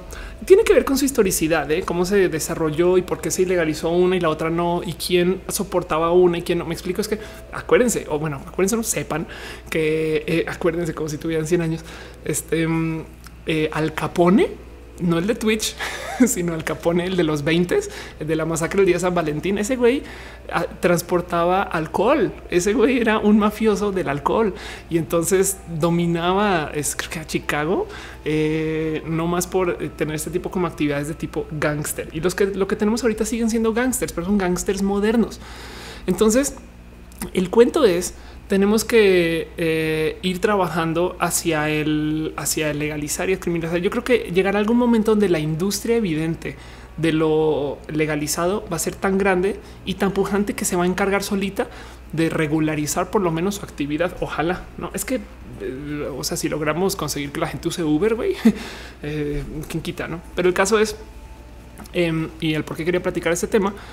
Eh, ¿Dónde estás? ¿Dónde estás? ¿Dónde estás? Aquí está. Ok, esto es algo que se publicó en Wiley, un gran y bonito estudio que topa que la marihuana medicinal ya le está dando impacto, ya, ya le está causando un impacto al narco. Y eso es algo que yo creo que vale la pena celebrar. Eh, para mucha gente es muy evidente, para otras personas no. Hay gente que la neta dicen, güey, es que si legalizas, el narco no va a tener varo, entonces lo va a querer compensar con otra cosa. Y eso es problema. Entonces está bueno que está medido, ¿no? En fin, Taco Girl dice, sé que no tiene que ver, pero ando jugando Mega Man X en el último nivel, apenas me entero que hay una habilidad que te hace invencible un rato. sí, es este, la del camaleón. Nifel dice, la garañón es harto alcohol con una menta diluida y colorante verde. Pegan mucho esas cosas. O sea, te, con- me estás troleando. Luego yo tuiteo así de, uy, probando esto, bla, bla, bla, bla, bla. No, no. Bueno, otra cosa, otra noticia de ciencias que me divierte mucho presentar. No sé si ubican este cuento de este, este meme de que en el poli, el politécnico, están desarrollando siempre nuevas fuentes de poder a base del nopal y que así es como desarrollan todas las nuevas armas del santo. Son cien- científicos estudiantes que están trabajando con el nopal y encuentran que el nopal a lo mejor puede producir láser. Pues resulta, otra noticia de ciencias, que en México se está trabajando la primera estación de biogás de nopal del mundo. Entonces, me divierte mucho leer estas notas porque es el equivalente a un litro de combustible se comercializa, se comercializa en 12 pesos. Tiene el mismo rendimiento que la gasolina, pero es 33% más barato y no contamina porque viene del nopal, lo que quiere decir que su coche puede comer taquitos de nopal. Si te acuerdas, dice la primera estación en México, el primer y el mundo de biogás generado a partir del nopal se encuentra lista para comercializar ese combustible alternativo a un precio de 12 pesos por metro cúbico, que es lo que equivale a un litro. Le esperemos que litros completos con el mismo rendimiento que la gasolina, pero 33% más barato y sin emitir contaminantes. Ok, entonces eso está ahí. Me parece lo más divertido porque algún día el nopal nos va a salvar. Dice Retesamen, narco no recibe más dinero de otras drogas más de la más que de la marihuana. Sí, evidentemente sí, pero eh, creo que el cuento es eh, que marihuana es lo que más se consume por una cantidad este, ridículamente alta. Dice Rocío Moreno que es Nopaliver. Dice Álvaro Mebarak, eh, tendrás invitados en este espacio. Quizás más adelante. Yo la neta sigo buscando cómo formalizar roja. Eh, quizás es que como lo hago en casa, no sé si quisiera tener alguien que lo produzca y eso tengo que trabajarlo un poquito, pero por ahora es así, es en vivo y es entre nosotros y los invitados son ustedes. y la idea es platicar entre, entre ustedes. José Carranza dice All Hail Nopal. Exacto. No sé, dice el comprar drogas actualmente es apoyar el crimen organizado y siempre ha sido así. Eh, Uriel Torres dice no por nada está en la bandera. Mr. Leches dice eh, su mayor ingreso eh, llega a la cocaína, los dos bajos de la marihuana, pero debido a su rubro de trabajo deben de manejar todo tipo de mercancía. Ándale. Gracias por explicar eso, Mr. Leches. Em, dice Mario Cruz que visiten los presidenciables. ¿Te imaginas yo aquí con un presidenciable, güey? Es de, sí, es de, disculpe señora Naya, ¿quiere tocar la guitarra un ratito? Y mató encima del pel, de así del pelito de Anaya, güey. No, este. eh, Pero bueno, dice José Carranza, el invitado no eres Matú. Exacto. J.H. Rox dice la marihuana no genera tanta ganancia como otras sustancias, pero es más bromoso mostrar mucha marihuana que significa poca pérdida, contrario que si no fuera ilegal. Ándale. Retesam dice Margarita no entraría a tu casa. Wow. Es posible, sí. ¿A qué dijo? ¿Quién dijo producción? pues verdad. Game Junior dice en unos meses los youtubers subirán videos probando coca y marihuana. Claro, Coca-Cola eh, y una bebida súper de No porque nadie ha hecho una bebida, una soda que se llame marihuana para. Ah, En fin, En Chile hay una bebida así. de haber, sí, una bebida así. Bueno, hay una cosa que era que tenía mucho alcohol que era for loco, pero eso es otra cosa. Este dice Aldeir Alvarado, estudia arquitectura en el IPN. ¿Y qué crees? Hacemos edificios de nopal. Exacto. Chico raro dice marihuana challenge. Bueno, em, que conste que eh, se supone que uno no puede eh, este, pedirle o, incentivar el consumo de drogas ilegales en estos videos. Así que eh, yo no dije nada. Cualquier cosa fue el dude del aeropuerto. Matú, Matú hablando del aeropuerto, esas cosas. Em, Isaac Yad García dice: ¿Podrían los narcos compensar la legalización de la marihuana con cocaína? Pues si logran que la gente es que eh, yo creo que habrá que ver cómo se comporta eso, eh, la neta. Pero por ahora en los lugares donde se ha legalizado la marihuana se solucionan muchos problemas, porque es que la otra es, hay una cantidad ridícula de gente que está en la cárcel o bueno, o, detenidos o que o de esfuerzos de policía eh, que existen por este motivo debido al consumo de marihuana. Me explico, es estamos pagando un chingo de dinero por tener a la gente encarcelada porque vendió tantito de, de marihuana. Hace sentido y eso. pues, eh. En fin, Retesam dice eh, marihuana gasificada con esplenda. Exacto. Virus G dice ya hay videos de marihuana. Kevin Cantor dice re fácil camuflar sintéticos los papeles. Él les di los camuflas en cuadernos, éxtasis, pepas, en tarros de medicina, pero la marihuana es más complicada de camuflar. Ándale.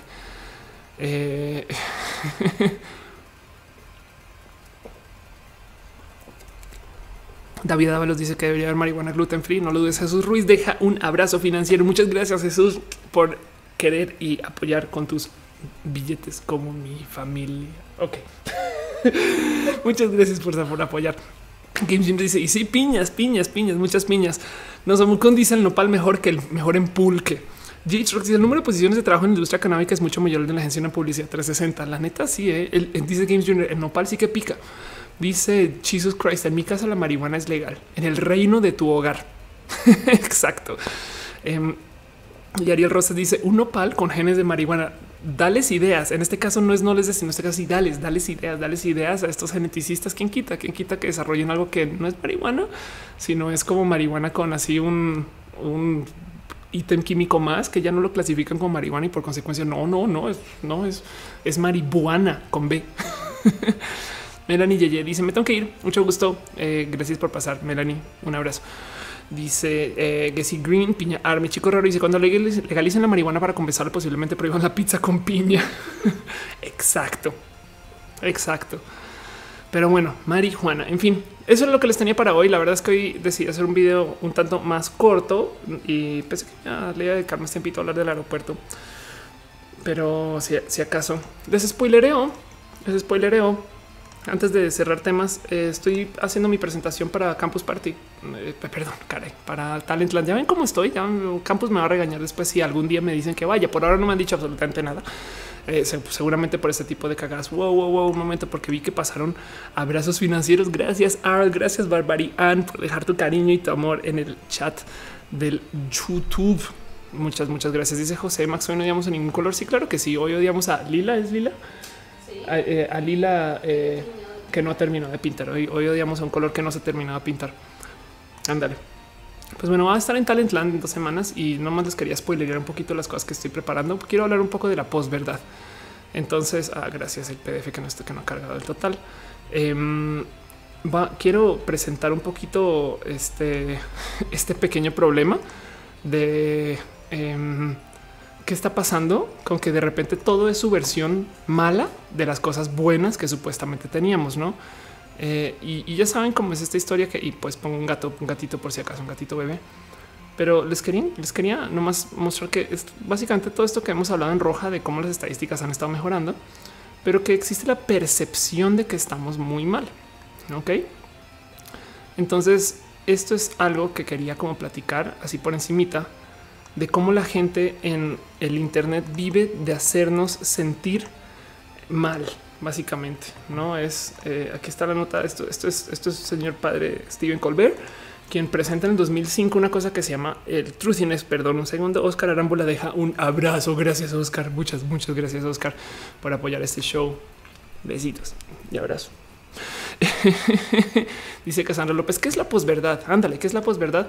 Es un concepto, aquí está. La posverdad es algo que esto, esto, perdón, esto se le define como el truthiness. Es la creencia o afirmación de que una afirmación particular es verdadera en función de la intuición o la percepción de un individuo o individuos. Perdón, es que esto está en borrador todavía, no? Pero esto es independiente de la evidencia, la lógica, el examen intelectual o los hechos. Hace sentido, es el yo sé que los hechos dicen que esto es A, pero yo siento que esto es B. Y a eso, a eso le llaman la posverdad. Entonces, Colbert, que básicamente Steven Colbert, que básicamente es mi animal espíritu, eh, en su primer show hace ya como unos 13 años, él dice, miren, cualquier periodista les puede leer las noticias a ustedes. Yo prometo sentirles las noticias a ustedes. Ok.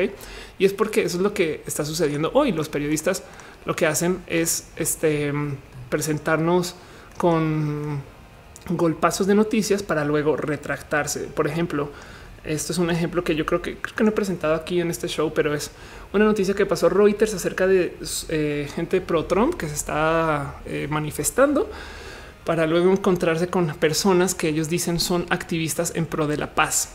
No, esto es un tweet de 2000 comentarios, 8000, no, perdón, 300 retweets, 2000 comentarios, 300 retweets y 400 likes que luego al tantito tiempo dijeron, ah, ¿saben qué? Este, no, retiramos lo dicho, corrección, corrección, corrección, error. Em, eh, lo siento, la metimos las patas, no son, el tweet está incorrecto. 27 comentarios, 50 retweets, 58 likes. Eso es muy importante porque esto lo hacen muy a menudo. Te damos la noticia falsa y luego es hoy que creen metimos las patas y ese metimos las patas no es viral como la noticia falsa. Y entonces tú creerías, bueno, es que mucha gente igual y no se entera, o sí, como lo que pasó, por ejemplo, con la chica este eh, bien, no la niña bien.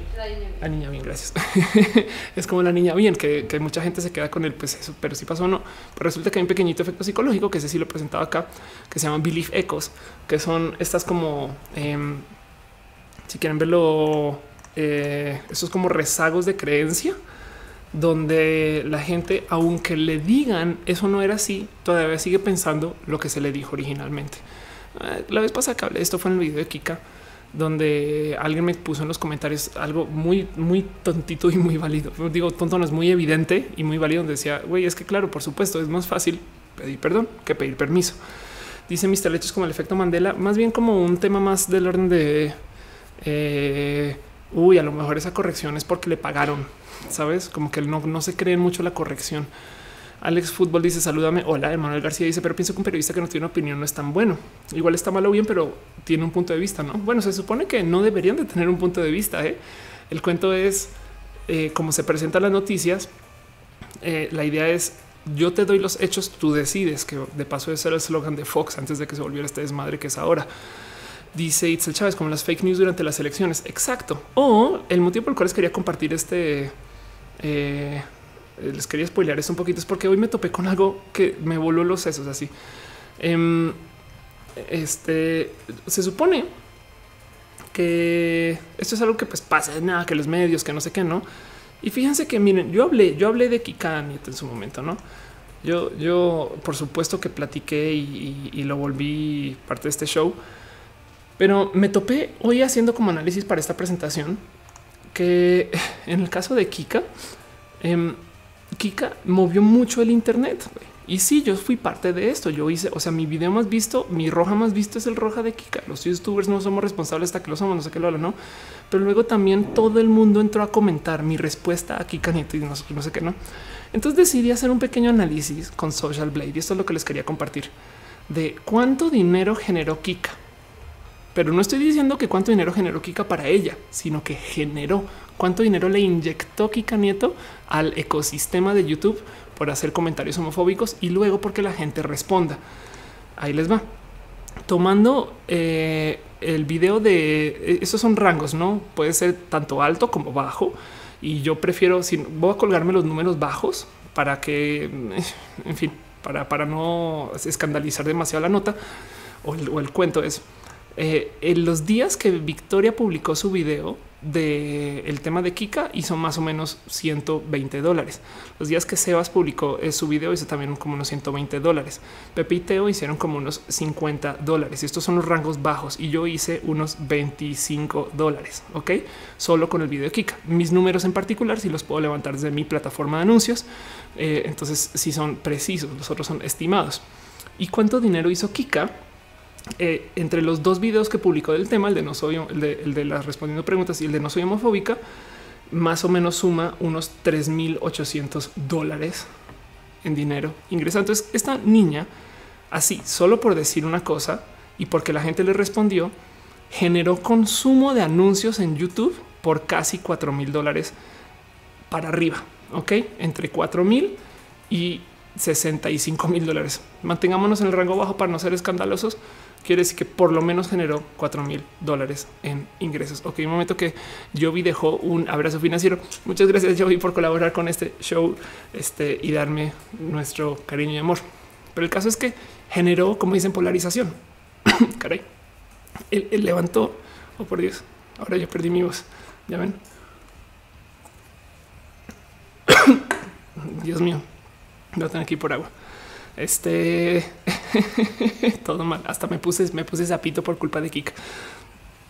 Dice José Max, Kika necesita el dinero para operarse su nariz y ser más natural. Anda, yo vi, dice agua, ya no tengo agua. Dice Itzel Chávez, sus anuncios tienen un poco de video siempre. Anda, Alfonso eh, dice Ofelia Yala. Exacto, agua, please. Se murió serio. ¿Se acuerdan ese día cuando yo me desmayé haciendo show y todo el mundo lo vio? Este em, em, el caso ya se fue, ya se fue, ya se fue, diría Lolita Yala. Puedo hablar como Lolita Yala. El caso. bueno, en fin. Entonces les quería spoiler. ¡Oh! Madre mía, Noelia me trajo agua en un vaso. Gracias. Vean, me trajo este. Este es un vaso muy bonito. Solamente les quiero compartir. Aquí está. Cha, cha, de Sinaloa. Ok. en fin. Dice Cassandra López, la chica, hasta súper consciente que iba a pasar esto. Em, no sé, no, lo más probable es que no. Me explico. O sea, yo solo lo que, lo que a lo que voy es piensen ustedes si nosotros somos estrategas digitales, no? Y yo quisiera hacer más dinero, me serviría que otra Kika apareciera. ¿Hace sentido? Entonces ahora yo hago un video diciendo no puedo creer que Kika 2, quien sea, dijo estas cosas. Me serviría que pasaran eventos que levantaran a que la gente se indigne. Me serviría que pasaran eventos que, que quisieran que la gente se polarizara porque yo hago más dinero y el ecosistema también está haciendo más dinero. Y, y si eso es un pequeño paralelo con cómo funcionan algunos políticos, ahí tienen. El punto es pelear y discutir. Y eso es algo que vamos a tener que trabajar nosotros. No, Enrique acá dice pelea con callo de hacha. Seguro, no lo dudes. Eh, dice eh, Tania Sardes, me gusta tu acento. Soy de Colombia, soy colombiana. Exacto. Said Herrera dice dónde puedes contactar para que estés una plática acerca de la sexualidad y género. Escríbeme a mi correo oph.la. Está en mi cuenta de Twitter en la bio. Dice Soren eh, Lorenzo Jensen, porque a Trouble no le funcionó. Sí le funcionó, solamente que se pasaron de Verge. Se les fue la mano con, con, con, la cantidad de ruido que querían hacer, pero les funcionó re bien. Hicieron que mucha gente hablara de Double Trouble y se volvieron muy virales muy rápido. Gabriel Torres dice Ofelia, peleame con Nurka. Rocío Moreno dice hay muchos niños rata en el Internet que hablan desde su ego y no lo reflexionan. Exacto. Y dice Buda González, el mejor estado de la República. y también las mejores tasas del mejor estado de la República. ¿Cómo es? Su hate para dice que empezó, no me llegó la notificación. No te preocupes. Pero bueno, siendo eso una hora y media eh, y dejando tiempo tantito para las preguntas, que es lo último que me gustaría hacer, nomás quisiera nomás repasar rápidamente eh, todo lo que hemos platicado hoy para irnos a preguntas con eso eh, cerramos, cerramos un poquito lo que tiene Roja. Hoy en Roja se habló acerca de una nueva palabra, la teología de género. Yo sé que no es para nada nueva, pero me gusta considerarla o por lo menos sé que la voy a usar mucho porque siento que desprueba, literal desprueba, eh, o por lo menos dice, mm, saca del natural todo eso que dicen los conservadores que no somos, porque ellos dicen existe lo natural y existe la ideología de género. Yo no, no, no, señores, existe lo natural y si quieren la ideología, pero también entonces la teología. Y ustedes están hablando de teología. Me explico. Si quieren, si quieren decir que la ideología no es natural, entonces por lo menos hay que entender que lo que están proponiendo ustedes es teológico. Ok, entonces me gustó mucho que existiera. Luego hablamos de em, esto que decía Backmota, redes lgbt.com, donde la gente está uniendo, donde quiere que suene la gente para eh, hablar de espacios nerd en el sector tecnológico que sean pro LGBT. Un abrazo a Backmota, que creo que está en el chat. De hecho, y bueno, también está el tema de los desaparecidos eh, en Guadalajara. Esperemos que aparezca, si no, por lo menos tenganlo por seguro que la gente en Guadalajara está hablando del tema. Fer lo está comentando en sus redes sociales. Gracias, Fer, por hablar de esto. Y en, ese, en este tema en particular, em, yo quería hablar un poquito de cómo hay que tener mucho cuidado con estos casos de ofensa contra estas personas que en últimas son trolls profesionales. Viven para chingar pueden no ser personas, pueden ser software, como pueden ser cuentas creadas para hacer que la gente responda, como pueden, ser eh, fines para literal desvirtuar o mover este todo lo que se ha relacionado con la conversación y, no sé, en fin, eh, puede existir por eh, uno que otro motivo. Y luego hablamos larguito del aeropuerto y el aeropuerto es algo que justo como decía Pau es, o sea, que, esto, que no es esto, o sea, no, no nos hace falta este tema del aeropuerto yo quería platicar un poquito de lo bonito que es este proyecto y la cantidad de cosas que nos va a tocar y de cómo el aeropuerto este eh, no tenía tanta presencia y de repente pum, así súper mega mega explotó. Eh, pero que tengan en cuenta que el desarrollo del aeropuerto de la Ciudad de México va a ser espectacularmente grande, va a reunir una cantidad de gente y está hecho de tal modo que sea lo más transparente posible porque todo el aeropuerto está financiado por fines que se generaron eh, para que sean vistos desde lo público, no? Entonces no es un proyecto que se está entregando en chiquito, escondidas. No es esto, no es un proyecto que se está llevando eh, por aquí detrás de la puerta 36 y nadie se enteró, sino que pues, es un proyecto totototototote para México que eh, yo creo que es de esas cosas que digo, pues, pinche México, como tiene cosas grandes, bonitas y espectaculares. A ver, para poner eso en contexto se quejan de que en la Ciudad de México hay mala conectividad, a veces hasta en el celular. Y después yo digo, güey, si se percatan que un proveedor de servicios de celular tiene más de 90 millones de líneas, güey. Eso es más que la población de, no sé, Chile, Argentina. Eso, es más que la población de Colombia, no más en líneas de celular. Entonces son de las cosas que yo digo, güey, qué pinche chingón que es México con tantas cosas grandes y demás. Y luego hablamos un poquito de la ciencia eh, que hay detrás de el cómo el MJ, o sea, la marihuana, eh, a medida que se va legalizando, resulta que sí va eh, generando reducciones en violencia. Y cuando digo lo importante aquí es esto es medido. Ok, hay estudios que comprueban que resulta que esto sí es tan verdad. Y la otra es que nuevamente eh, México lo logró en encontrarle un uso nuevo al nopal, porque así son las cosas. Y creo que eso es todo lo que platicamos hoy en nuestro show. Eh, y Ciencia Natural dice que no hablaste de lo LGBT. Yo creo de lo LGBT hablamos acerca del tema de este niño, pero si no, igual y hablemos eh, ahorita en una sección de preguntas. Así que quería dejar eso puesto y para todo lo demás, vámonos a una sección que llamo Pregúntale a Ofelia para dedicar unos minutitos a lo que sea, lo que sea, lo que sea eh, que me quieran preguntar y que yo pueda responder. Y si no, pues entonces eh, mentiras, digan lo que sea. Adair Alvarado dice: Mi novio piensa que si una persona se draguea a su mismo género, se pierde el propósito del drag, que es atravesar el vestir. ¿Qué opinas? creo que es hora de decir que tenemos olas de olas de lo drag. Hace sentido, teníamos así como hay feminismos de, primera, segunda y tercera ola, y, los feminismos tienen motivos de existencia que son diferentes a medida que van cambiando los eh, que va cambiando el entorno donde existen. No es, lo que querían las feministas de primera ola o generación era una cosa, las que quieren ahorita son otra cosa completamente diferente. También hay que considerar que esto pasó con el drag. El drag de cuando comenzó eh, RuPaul's Drag Race era este drag muy masculino que se trataba de la transformación y capaz si ese drag ahorita se llamaría transformismo. Me explico y más bien eh, lo que estamos haciendo ahora es una, un formato de expresión completamente diferente. Lo digo porque de repente tenemos mujeres trans que están haciendo drag y entonces si son trans se pueden draguear. Hace nada hablé con Gerard Cortés del tema, por si quieren. Eh, a ver, Gerard Cortés, of course, a ver si aparece así. Gerard Cortés es eh, esta persona súper, súper bonita. A ver, Ofelia, que trabaja con, aquí está, que trabaja con E! Entertainment y me invitó a su casa para hablar del tema justo. Y la pregunta es, ¿somos transfóbicos? Entonces discutimos un poquito el si esto que está haciendo RuPaul de, que su show es para hombres o no y demás es, es transfóbico o no. Y fue bonito platicarlo. Entonces hablamos a fondo de ese tema. Yo creo que el drag ni de lejos hay que limitarlo hoy, no es una forma de expresión, pero sí entiendo mucho a la gente que dice que el drag es transformista y, no solo el hacer el performance hace sentido, pero esa es mi opinión. Igual dice, dice chico raro, también hay mujeres que hacen drag king, exacto. Dice Victoria que sí estoy a favor del aborto, pero pues por supuesto la madre yo creo que debería poder elegir lo que sucede con su cuerpo. Willow Niño dice es posible ser asexual o homoerótico. Wow, eh, es una respuesta que no sé si te puedo dar, pero yo sí sé, sí te puedo decir que te puedes identificar con lo que te sientas a tu comodidad de identificarte. O sea, si, si sientes que eso eres, vívelo y si, y si no es compatible con nada de tu vida, entonces comienza a resignificar desde donde te haga sentido. Em, dice eh, Lunita Deluxe, tu cerebro cambia cuando viajas. Sabes que me pasa mucho, adopto acentos. Eso sí me super consta que donde sea que vaya comienzo a adoptar palabras de, lo que se esté diciendo para comunicarme. Es como algo que ni siquiera controlo. Y pues véame aquí en México tengo modos diferentes de hablar, ¿no? Si es natural, dice cuando yo con Renata Altamirano, debería. Isabel Quintanilla dice, ¿qué es lo que más te apasiona? O sea, ¿cuál es el tema que más te gusta ver en tus streams?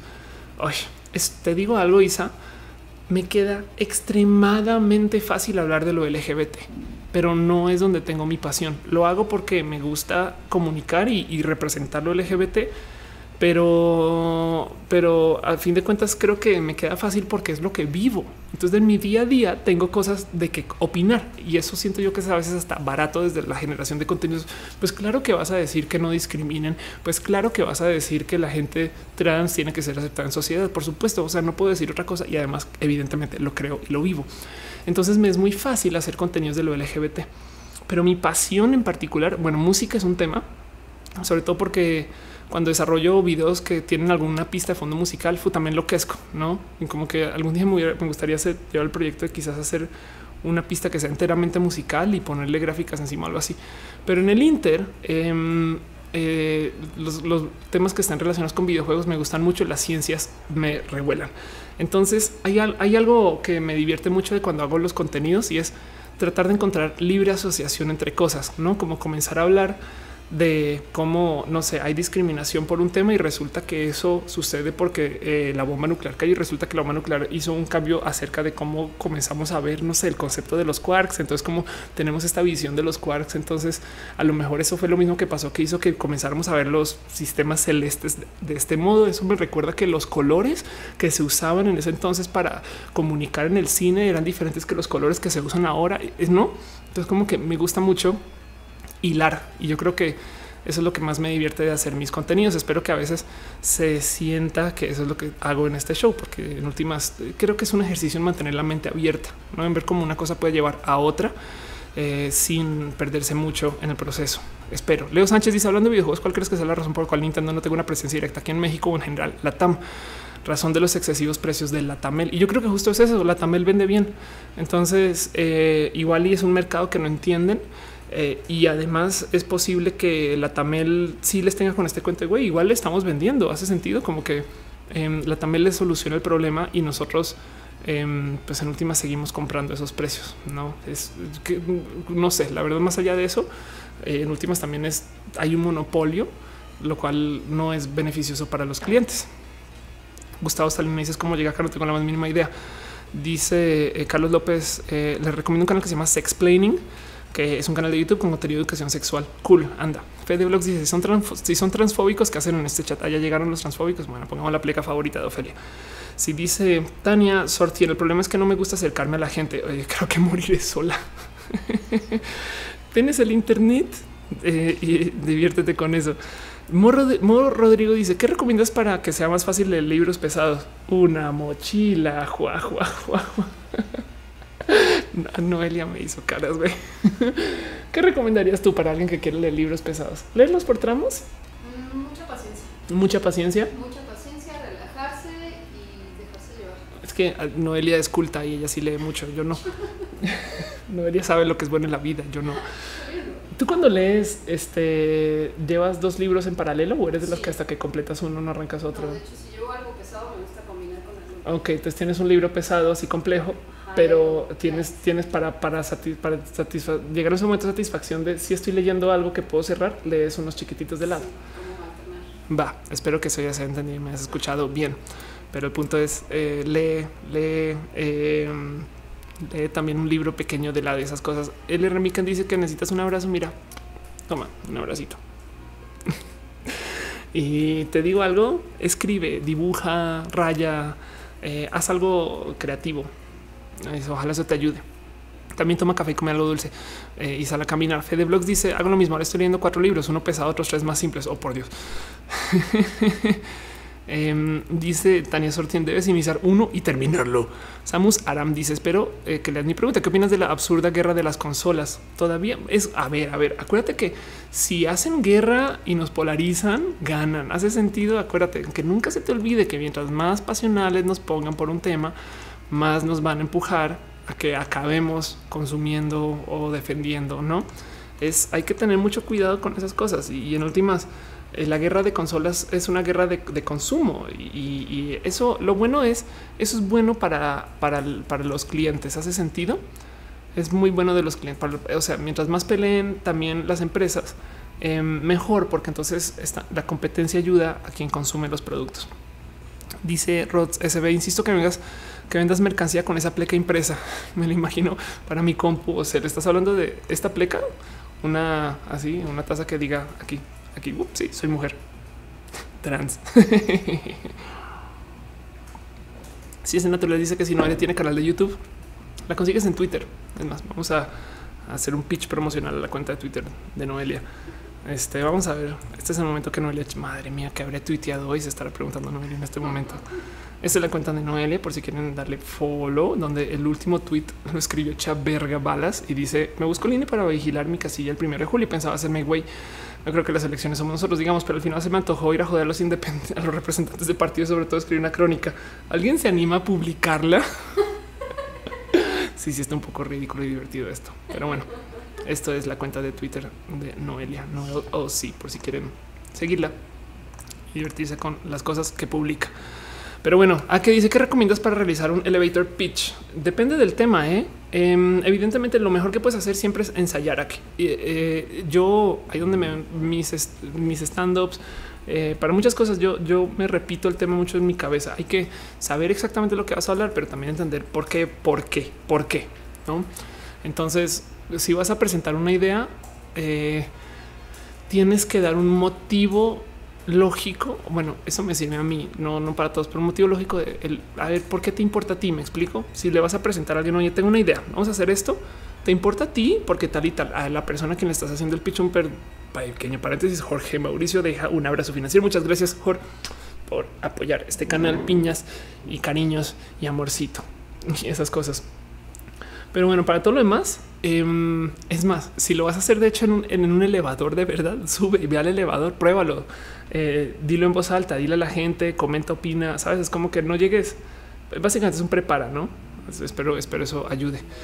Eh, dice Sejid, leo, leo varios libros a la vez, una novela, otra cosa, historia científica. No siempre estoy de humor para leer uno y tengo la otra opción. Anda. Eh, dice Isaac que si ya fui a la exposición del Museo de Memoria y Tolerancia LGBT. No, no he ido, soy horrible, pero le he apoyado mucho. Además, alguien me han dicho varias veces que estoy en la exposición porque hay una sección de youtubers. Quiero mucho esa exposición. He estado muy enredada trabajando mucho, sobre todo los fines de semana. Entonces no he podido acercarme, pero no he hecho más que tuitear del tema porque siento que si bien yo, o sea, yo puedo ir mucho, creo que hago más moviéndolo en mis redes sociales y sería bonito poder asomarme eventualmente. Uh, el Lucine Sergio dice: ¿Crees que la representación estética de algunas figuras públicas como cantantes nos ayude a dar visibilidad a los LGBT? Evidentemente, te digo algo. ¿Cuánto daría porque la gente famosa LGBT dijera soy gay? ¿Qué les cuesta? Me explico. Es como lo tratan como eh, que es algo que no hay que compartir, ¿no? Entonces, oh, la gente no tiene que saber con quién me acuesto, ¿no? Mientras tanto, ve la industria que hay alrededor de las parejas de los famosos. Claro que eh, están visibilizando lo heterosexual, entonces, ¿por qué no visibilizar también lo homosexual? Y más bien, yo creo que como mucha gente ya sabe que son gay, pero que no lo dicen, entonces como que comunica el mensaje de claro, pues es que no puedes ser gay este, y decirlo, no, claro que no, claro que no, claro que no, claro que no, claro que no.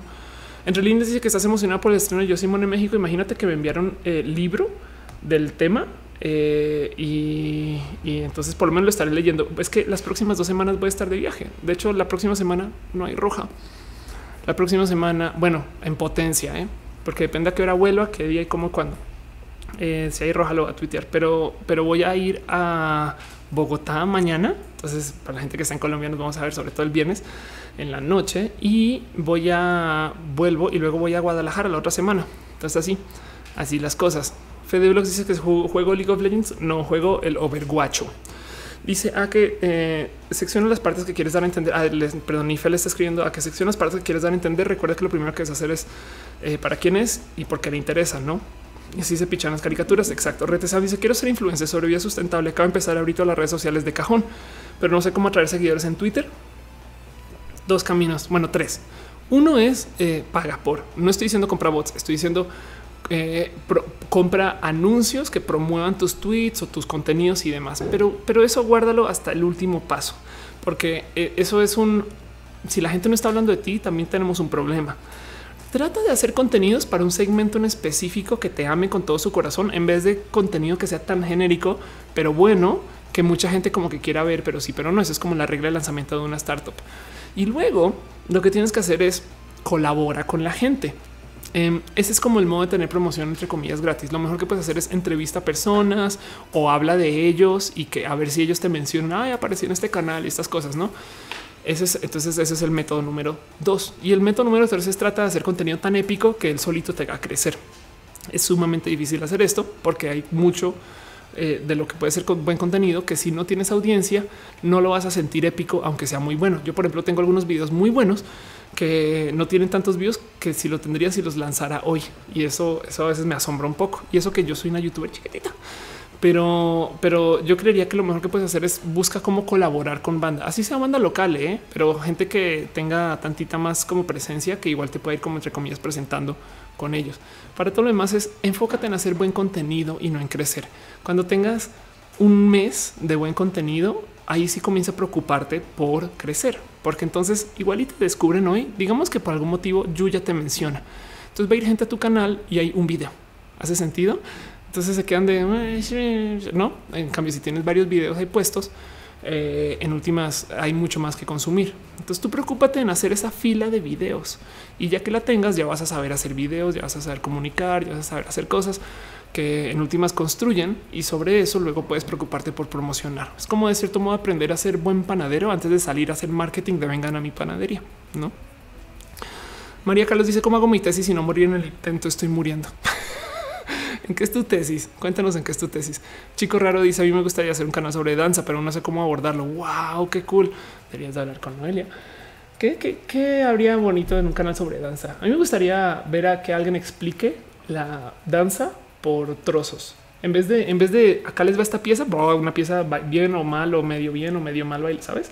Es un, vamos a hablar de un giro en particular. un giro. Ajá. Exacto, pero así muy a fondo. Es de por qué estiras la patita y no la tienes doblada, por qué tienes la mano recta y no sabes como estas cosas que igual te enseñan de eh, si vas a girar así es diferente que si giras así, no? Sí, o como dar los tips de Exacto, cómo lo ves y, cosas que tú dices, güey, yo lo vi dar un giro, pero no manches lo difícil que es dar ese. Perdón, es que Noelia baila. Entonces me volteé, volteé y le hice preguntas a la experta, como si estuviera en quien quiere ser millonario. Pero bueno, eso yo, yo, yo lo abordaría por ahí, hice hiper detallista en cosas muy pequeñas del, del baile que yo creo que vale la pena explicar. Es muy bonito. Exacto. Ariel Rosas dice la física del baile. Ari, Gracias por ponerlo así. Exacto. Marco López dice quiero iniciar una célula LGBT en el IPN. Eh, a menos ahora estoy en mis últimos semestres. Alguna recomendación? Eh, gracias, Marco. Eh, yo creería que lo mejor que puedes hacer es búscate primero que todo si un esfuerzo similar y, puede ser desde unirte hasta copiar su metodología hasta casi casi que hacer lo mismo, pero con juegos de azar y mujerzuelas y después ver cómo unirse, no? y la otra es ver reclutando gente igual y tener personas y un nombre así no tengan nada que hacer eh, el mero hecho que se comiencen a reunir una vez cada tantos días o semanas puede ya comenzar a construir y entre ustedes solitos comienza a aparecer algo. Em, de ahí en adelante, trabajar en que la organización sea de cierto modo automatizada. Entiéndase que si algún día tú te vas, igual siga funcionando y en eso le habrá regalado algo muy bonito. Ariel Rosas dice en el IPN hay muchas personas LGBT. Anda, Fede Blogs dice tu cabello platinado te lo cuidas mucho o solo te lo teñís. Em, no, de hecho es mi cabello, mi cabello es más justo hoy, ahorita durante el pleno stream. Miren, les confieso, se me cayó una extensión. Esto es mi cabello. o bueno, no es mío técnicamente. Esto es lo más divertido del mundo. Es considerar yo estoy usando cabello de alguien más. Güey. Em, pero eh, soy como abuelita que es así discreta de que no vean que está pasando esto. Entonces cambio la escena y yo y me la voy quitando y la voy guardando. pero las extensiones em, me las quiero mucho porque fíjate que yo tuve mi cabello. A ver, les cuento la historia de mi cabello. Para los que no saben por qué este show se llama roja, es porque yo antes usaba el cabello muy rojo y me consideraba como, o sea, me gustaba usar el rojo para como imagen. Y, y créanlo, no hay gente que la neta, neta no tiene eso presente. Esto es mi cabello de antes, ok? Rojo, totalmente rojo, eh, exageradamente rojo y lo amo con todo mi corazón. Pero en algún momento dije, quiero volver a hacer esta güera que era antes y pasar de este rojo a güero no es fácil, no es fácil, damas y caballeros. Fue un proceso que me dejó con el cabello súper, súper cortito, que estoy con este Ever, eh, mi amigo Ever, el biólogo. Eh, y esto fue lo que pasó después, porque no más sacar todo ese color y cortar lo que quedó como eh, maltratado, pues me dejó con el cabello así. Y yo entré en un pánico de güey, yo quería mi cabello largo otra vez. Entonces fui por extensiones y esto fue el cabello que me dieron después. Ok. Eh, y las extensiones, pues ahí son muy evidentes, están como muy escondidas. Lentamente y con el tiempo me lo he ido dejando crecer otra vez y, y se ha ido reemplazando ese cabello este, por cada vez un cabello un tantito más eh, bueno, o sea, ellos, ellos sacando lo que quedaba de ese color. Entonces, esa ha sido como mi historia del cabello. Por consecuencia, lo que estoy haciendo cada casi que cada mes o cada mes y medio es las extensiones que se me caen, me las vuelvo a poner y me vuelvo a cuidar la raíz y de resto cuidar mi cabello güero. Pues sí, sí es un pequeño desmadre porque tengo que eh, estar todo el día usando todo tipo de productos para mantenerlo más o menos en buen estado. Pero yo creo que el truco más cabrón de todos lo aprendí viviendo en Colombia y es no pinches lavarse el cabello todos los días, que es algo que como que la gente estila mucho, no es de así shampoo, no y dos en uno, no y es de wow, no, no, no esperen, esperen. Em, al revés, de hecho, a veces podría pasar hasta una semana casi sin que le toque agua el cabello y eso ayuda mucho. Em, dice Polaris que está en el chat. Hola Polaris, qué bonito verte. Eh, entonces mi cabello, mis extensiones de cierto modo son como rueditas de entrenamiento mientras crece mi cabello natural. Ve, hasta aquí está mi cabello natural, por ejemplo, para que pueda ya no usar las extensiones. Eventualmente no las reemplazaré y simplemente seguiré tapando la raíz. Pero bueno, Cassandra López dice shampoo en seco también funciona. Ándale gente cochina, dicen. Gracias, Alfonso. El R. Michan dice: ¿Qué opinas de empezar tratamiento hormonal sin transicionar por completo? Estoy pensando en hacerlo, pero me da miedo que no sea saludable. Bueno, ¿qué es transicionar por completo? Eh, yo, por ejemplo, no he hecho eh, una operación genital, que es lo que me preguntan a veces cuando dicen por completo. Es como un eufemismo para eh, referirse a que si me he tocado los genitales en cirugía, puede ser. Pero mira, si tienes un doctor que te esté supervisando tu proceso hormonal, estás chingón, no? Por lo menos que sepas eso. Dice le remican como pasar como hombre. Ah, ok, te entiendo. Es no te quieres ver como una persona andrógina. Yo digo que, pero por su pollo es el tema es em, el proceso hormonal. Yo sé que es gran parte de lo trans, pero tienes que considerar que también tiene un altísimo componente de vanidad. O sea, si tú ya te identificas como el género como el que te quieres identificar, eh, pues una cosa es que la gente no te lea de ese género, entonces lo tengas que explicar a cada rato. Desde hoy, sí, de verdad, soy niño o niña, no es como te quieras presentar. Pero otra cosa em, es, eh, y entonces tienes que estar explicando que causa mucho desgaste. Entonces, claro que por eso las hormonas ayudan un chingo, no te cambia la voz en caso de que seas este chico trans o, eh, o, el otro lado eh, te suaviza la piel, estas cosas en caso de que seas chica trans. Pero el punto es, em, a medida que vas entrando a tu tratamiento hormonal, eh, es comienzas, te queda más fácil pasar, por así decir. Y no siempre sucede, ¿eh? pero yo creo que no pasa absolutamente nada con que lo hagas en un supuesto desorden, a menos que un psicólogo te esté pidiendo tiempo de experiencia de vida antes de que tomes hormonas, por ejemplo. En ese caso, pues ni modo, sabes, es como que te están poniendo una pequeñita traba como para que de cierto modo compruebes que las, te las mereces, que eso tampoco sé qué tan bonito sea. Em, pero, pero yo creo que conozco mucha gente que eh, pasa por proceso hormonal y lo descontinúa y luego vuelve y, es como, como un añadido a un proceso de transición que no tiene que ver con las hormonas. ¿Hace sentido? Dices que quieres tener ciertas características masculinas más fuertes, pero no todas. Pues adelante. Es, es como un em, justo, es, como un tomo hormonas. Eh, lo único es date, date chance. O sea, no, no hagas como dos meses sí, dos semanas no, luego tres meses sí, luego una semana no. O sea, no, sino es como que piensa en ciclos de tres meses. Ok, si tomaste por tres meses, descontinúas por tres meses. El otro día conocí un chico trans que descontinúa hormonas cada seis meses para mantener su capacidad de embarazo. Y eso me parece muy bonito desde su parte porque es lo mismo, o sea, declara y comunica lo mismo de lo que yo quiero en mi transición, que es declarar hegemonía sobre tu cuerpo. Es que un cuerpo que tenga estas capacidades, estas formas, estos tamaños, etc y ya. Entonces, claro que, claro que puedes tomar hormonas para obtener casi casi que lo que quieras con cuidado y con un doctor encima si se puede, por favor. Y después eh, no necesariamente ir a cabalidad. Hace sentido como donde, donde encuentres tu comodidad. Espero que eso funcione. Dice Sergio Ríez, lo difícil es que te acepten los demás. Sí, con el tiempo y si te ruedas de gente chida, pues ya estás. Eh, Blanca dice, no me gusta cuando dices que las hormonas operación del sexo es por vanidad, es por sanidad mental. Exacto, sí. Sí, exacto. Sí, es, que es complejo decirlo. A ver, em, sabes por qué lo digo blanca? Porque hay gente, hay muchas chicas trans que no pueden, no pueden tomar hormonas por su cuerpo, por su corazón, este, porque ya por su edad. Eh, hay muchas chicas trans que y chicos trans también que no pueden tomar hormonas. Entonces no quiero replicar el discurso de que es una necesidad trans. Hace sentido, es, que es obligatorio, porque entonces la gente luego se mete este cuento de no estás tomando hormonas, entonces no eres trans. Y es de no mames, güey. Claro que, claro que puede ser trans sin hormonas. Evidentemente, eh, si hay un componente de vanidad y eso no lo poner, pero también eh, claro que te da mucha paz y demás. Pero hay que entender que eh, no es la transición el tomar las hormonas y por eso es que uso este discurso de es por vanidad, porque es un me gusta admitir que soy vanidosa, sabes? Es como también yo lo hago porque güey, está chingón verse así. No es me estoy dando más que paz, me estoy dando un gusto. No espero que eso hace, hace sentido, pero ojo, em, las hormonas y, tus genitales no tienen nada que ver con eh, este, la transición eh, también. Dice Taco, fue la clínica condesa para hacer mi TRH y poco después me lo autorizaron. Dejé de ir porque decidí dedicarle más tiempo a mis estudios antes que mis cambios. Aún así, me ando presentando como chica en todos lados. Y sí, claro que quisiera yo iniciar la TRH, pero necesito concentrarme en una cosa a la vez para hacer algo. Qué sano que suena eso.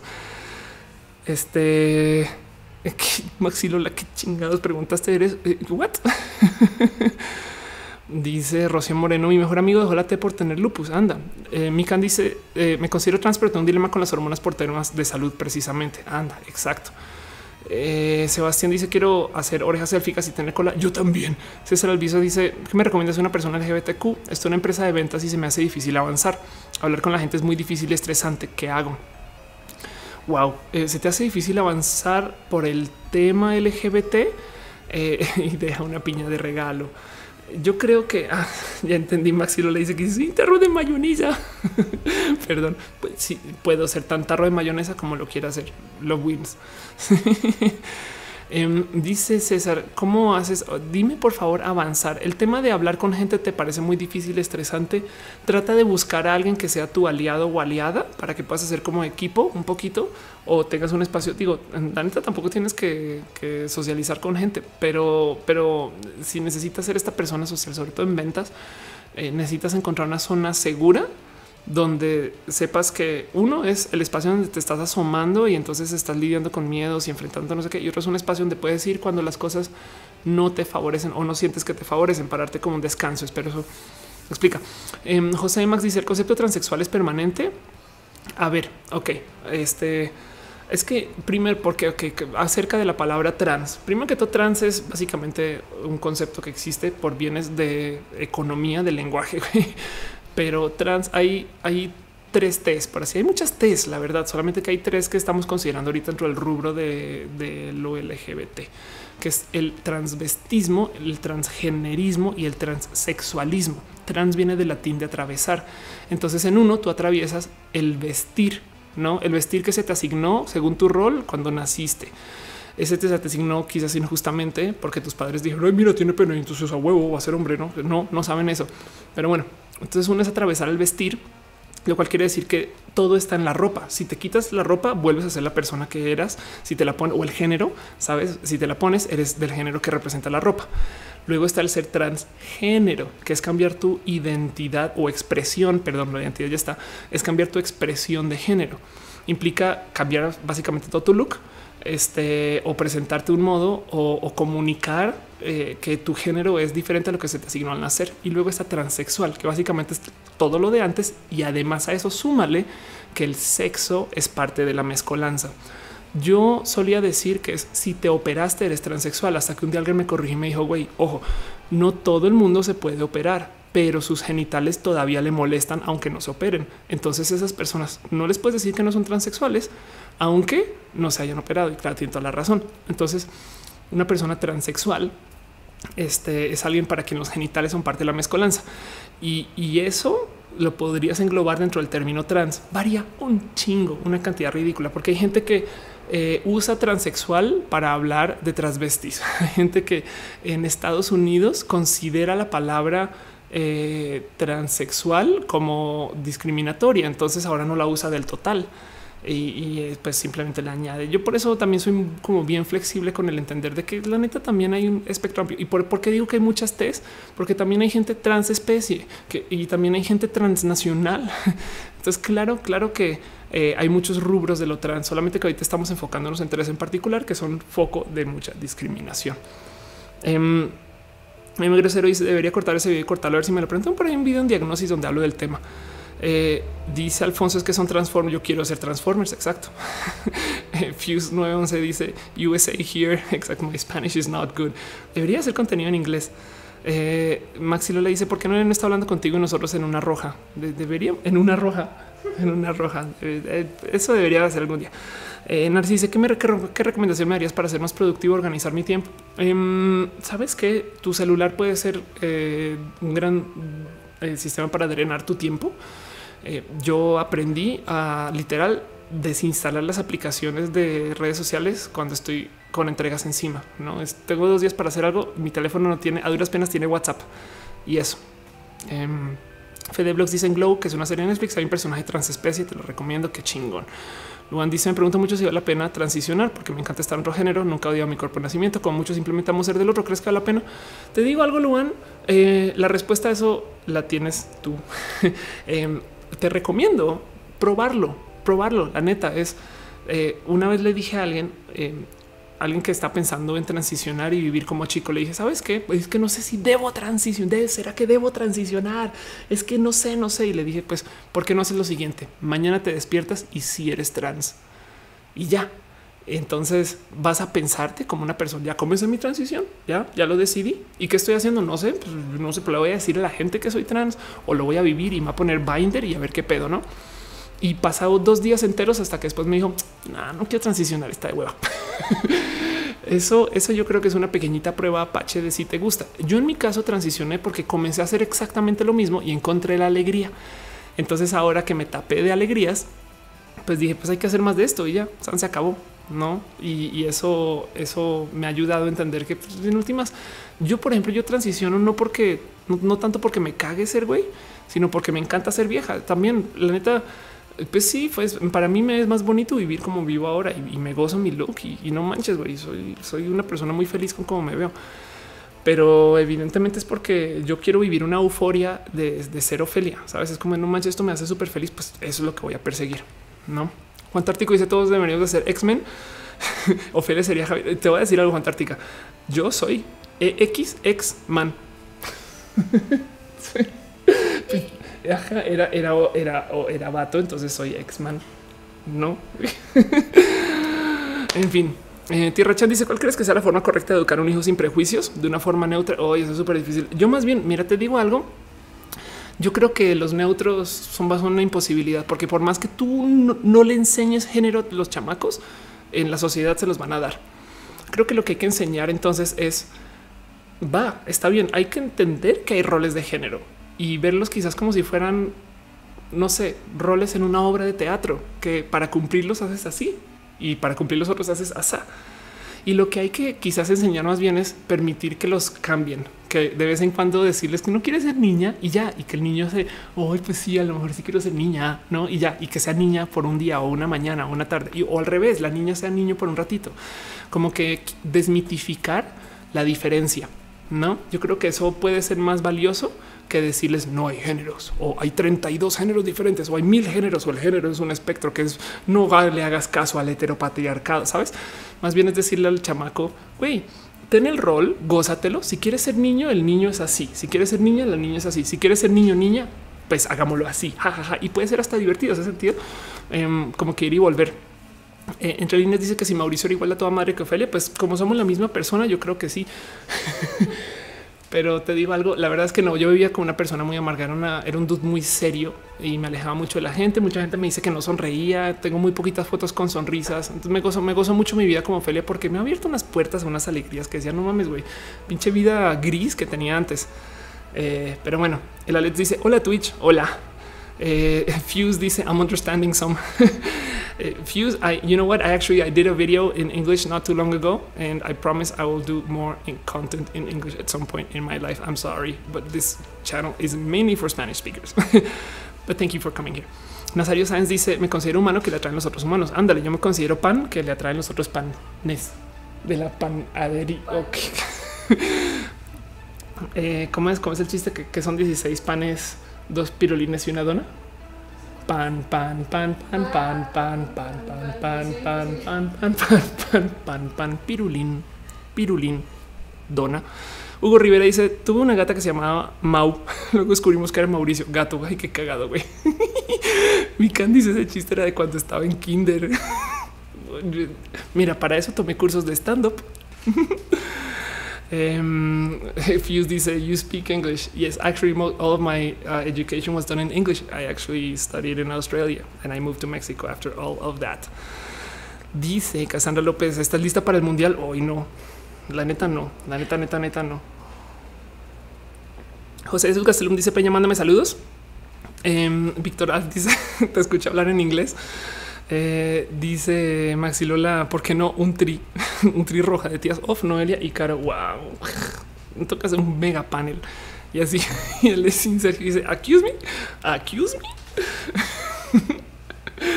Les digo algo ah, y dice, enséñanos tu taza otra vez. Es una taza, eh, dice acá, la cuna del ídolo de México. Ay, no, es que ven, ya ven, ya ven, a ver, miren. Ahí está. Esto es de Sinaloa y aquí está la cuna del ídolo de México. es lo máximo esta taza. Pero bueno, en fin, Rocío Moreno dice que se tiene que retirar. Yo también ya es hora de que vaya saliendo de este show. Es hora de que vayamos cerrando roja con dos horas y diez minutos al aire. Muchas gracias por acompañarme, muchas gracias por ser parte de esto, muchas gracias a la gente bonita eh, de eh, el Twitch y el YouTube y a Noelia y a Matú. A Matú que está despierto. Matú, ya ves, ya ves, está despierto. Dice, dale caro, voy a abrir directo. Gracias por el directo. Of course, muchas gracias. Ustedes ya saben cómo son las cosas que pasan en este chat. Si ustedes no salen en la lista de participantes, la neta, neta es porque eh, YouTube a veces se ponen bien pinche piqui, güey. Pero bueno, antes que todo, muchas gracias a la gente bonita que dejó sus abrazos financieros, a David, a Ake, eh, muchas gracias a Alex Dose y a Caro por ser el martillo. Muchas gracias también a Nazario Sáenz, Jesús Ruiz, Alram, Barbary Ann, Oscar Arambula, Jovi, Jorge Mauricio H y Nazario Sáenz, quien les dejaron su cariño financiero. Y también Muchas gracias a la gente del YouTube, a Agueda, Chabel, Alfonso Alpaca, Jos, Anali, Andy Alvarado, Ariel Rosas, Hasta Lunas, Betty P, Kate, Cassandra López, Camila Galvez, Ciencias Naturales. Muchas gracias a Caro por ser martillo. Gracias a Daniel Aquiros. Muchas gracias a Daniel, eh, perdón, a David GC, a Diana Moreno, a Diana Pérez T. Muchas gracias a Brian Cooper. Muchas gracias a Diana S.A. Diego, a Genis H. San, Elucine Sergio, Emanuel García, Enrique Acá, Entre Líneas, Fede Blogs. Muchas gracias a Fer Anaya de la Torre. Qué bonito que puedas estar hoy en este show. Muchas gracias a Frank Cruz, Goma Loto, a Gabriel Ruda Metkin, Gabriel Torres Games Jr., Geek, Sasha, Gelos Schaffer, Guadalupe Najera, Hey Eduardo, Hey, ¿cómo vas? ¿Qué me cuentas? Muchas gracias Hugo Rivera, It M, Jessica Salazar, Jonathan Quirillo, yo, Jorge García, Jorge Mauricio H, muchas gracias a Corgri M, a José de Jesús, Castelún Peña, JP Pelat y muchas gracias también a eh, Juan Tártico, Karen Hernández, Karina Killjoy, Kaira Brita Rojas, Kevin Cantor, Kevin Trill, Liliana Saavedra, Lisandro Salazar, RR Mican, Luan, Lukinomoto, Mago Suárez, Marisa López Mota, Mati Sor Rives, a Maxilo Lalmeme Grosero, Memo Moreno, Mita Dragón Trujillo, perdón, Mitro Trillo, Nancy RCC, Nazario Sáenz. Muchas gracias, Felipe Pastrán, por hacer el show. Gracias, Of. De nada. Ay, qué bonito estar acá. Muchas gracias a Oscar Daniel para Fox Suárez. Muchas gracias a Juárez. Muchas gracias a Oyuki San, Richie Germán, Rocío Moreno, ASMR, Rub de PGB. Muchas gracias a Sebastián L, Tierra Chan, Uriel Torres, Vanessa Valverde, Víctor Alfle, Azarix Chávez. Y muchas gracias a el eh, agente de la NSA que supervisa YouTube por acompañar a la gente bonita del YouTube. Y muchas gracias también a, a Kedari Caro Nifel, of course, eh, que dije. Muchas gracias a Nifel. Muchas gracias a, a Babes 01, al Anon 0323, Van 3X, Buda González, Chibifa. Chiqui Colman, muchas gracias a Cronos XC, a Daniel Boca Jr., a El Alex 7, al Electrical Skateboard, a Fuse 911, Gamer 01, Coin Shuya, Good Guy Peter 00, Héctor Sally, ID de red, que todavía no sé si es un identificador de un ID de una red o una persona que viene a platicar. Bueno, bueno muchas gracias a Ikebukuro Kurojime, a Isabel Quintanilla, Joseph David, Alex Grizzly, T.O., a Mario Gabriel, a Miros G, Neko Polariza G, Roman Rique, muchas gracias a Raúl 4050, Raybonet, Rake Moon, Rikal Shane, Rikal Shikane, a Retesam, Rogers, Rubén La Sangre de Guerra, Seijid, soy Tecnópata. Y muchas gracias a Seijid, Taco Girl, Tecnofocus, Vitoya. Wow, Vitoya, estás acá. Qué cool verte. A BM Giller, Yumi Harris, Z Manuel TW, a Fuse 911. Eh, y muchas gracias a toda la gente que no apareció, José Alberto o Segueda que dice que no salí, perdón. Eh, muchas gracias a Borasic XD y muchas gracias a Matu y al señor de la NSA que supervisa Twitch, porque yo asumo que son dos. Estaría bonito que un día pudieras platicar con ellos. Oye, señor de la NSA, ¿cómo viste el show? Y, y, ajá, y de repente me marca mi celular. Lo vi bien, Ophelia, estoy chingón, estoy chingón. Eso que hablaste del aeropuerto, güey. La neta sí quería saber. Es que no supervisa la NSA. Y de red dice soy persona, jaja. Eso es justo lo que diría un bot, ¿eh? Aviso.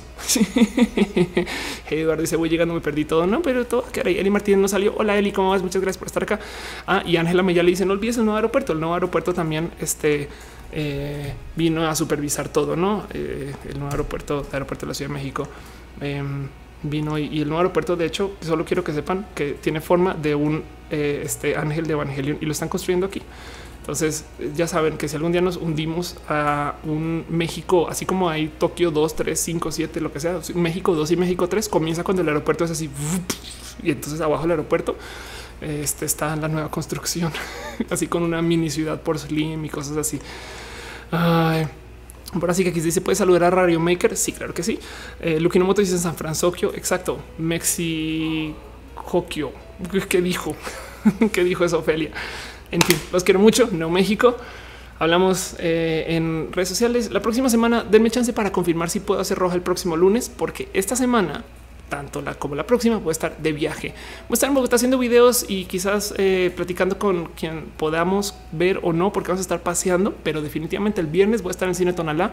Veámonos en el cine Tonalá eh, y voy a tener un poco, voy a tener no mucho tiempo después del show para el abrazo, pero voy a estar un ratito eh, y después voy a tener que ir porque mi igual es justo después. Así que va a estar la semana y luego en Guadalajara algo muy similar. En Guadalajara tengo mi plática, pero luego los días después voy a estar en eh, el espacio de Hewlett Packard, creo, eh, literal ahí para que platiquemos casi, casi, casi, casi. En fin, para todo lo demás, los quiero mucho.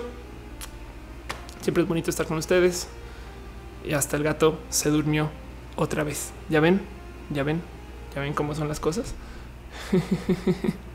en fin, ahí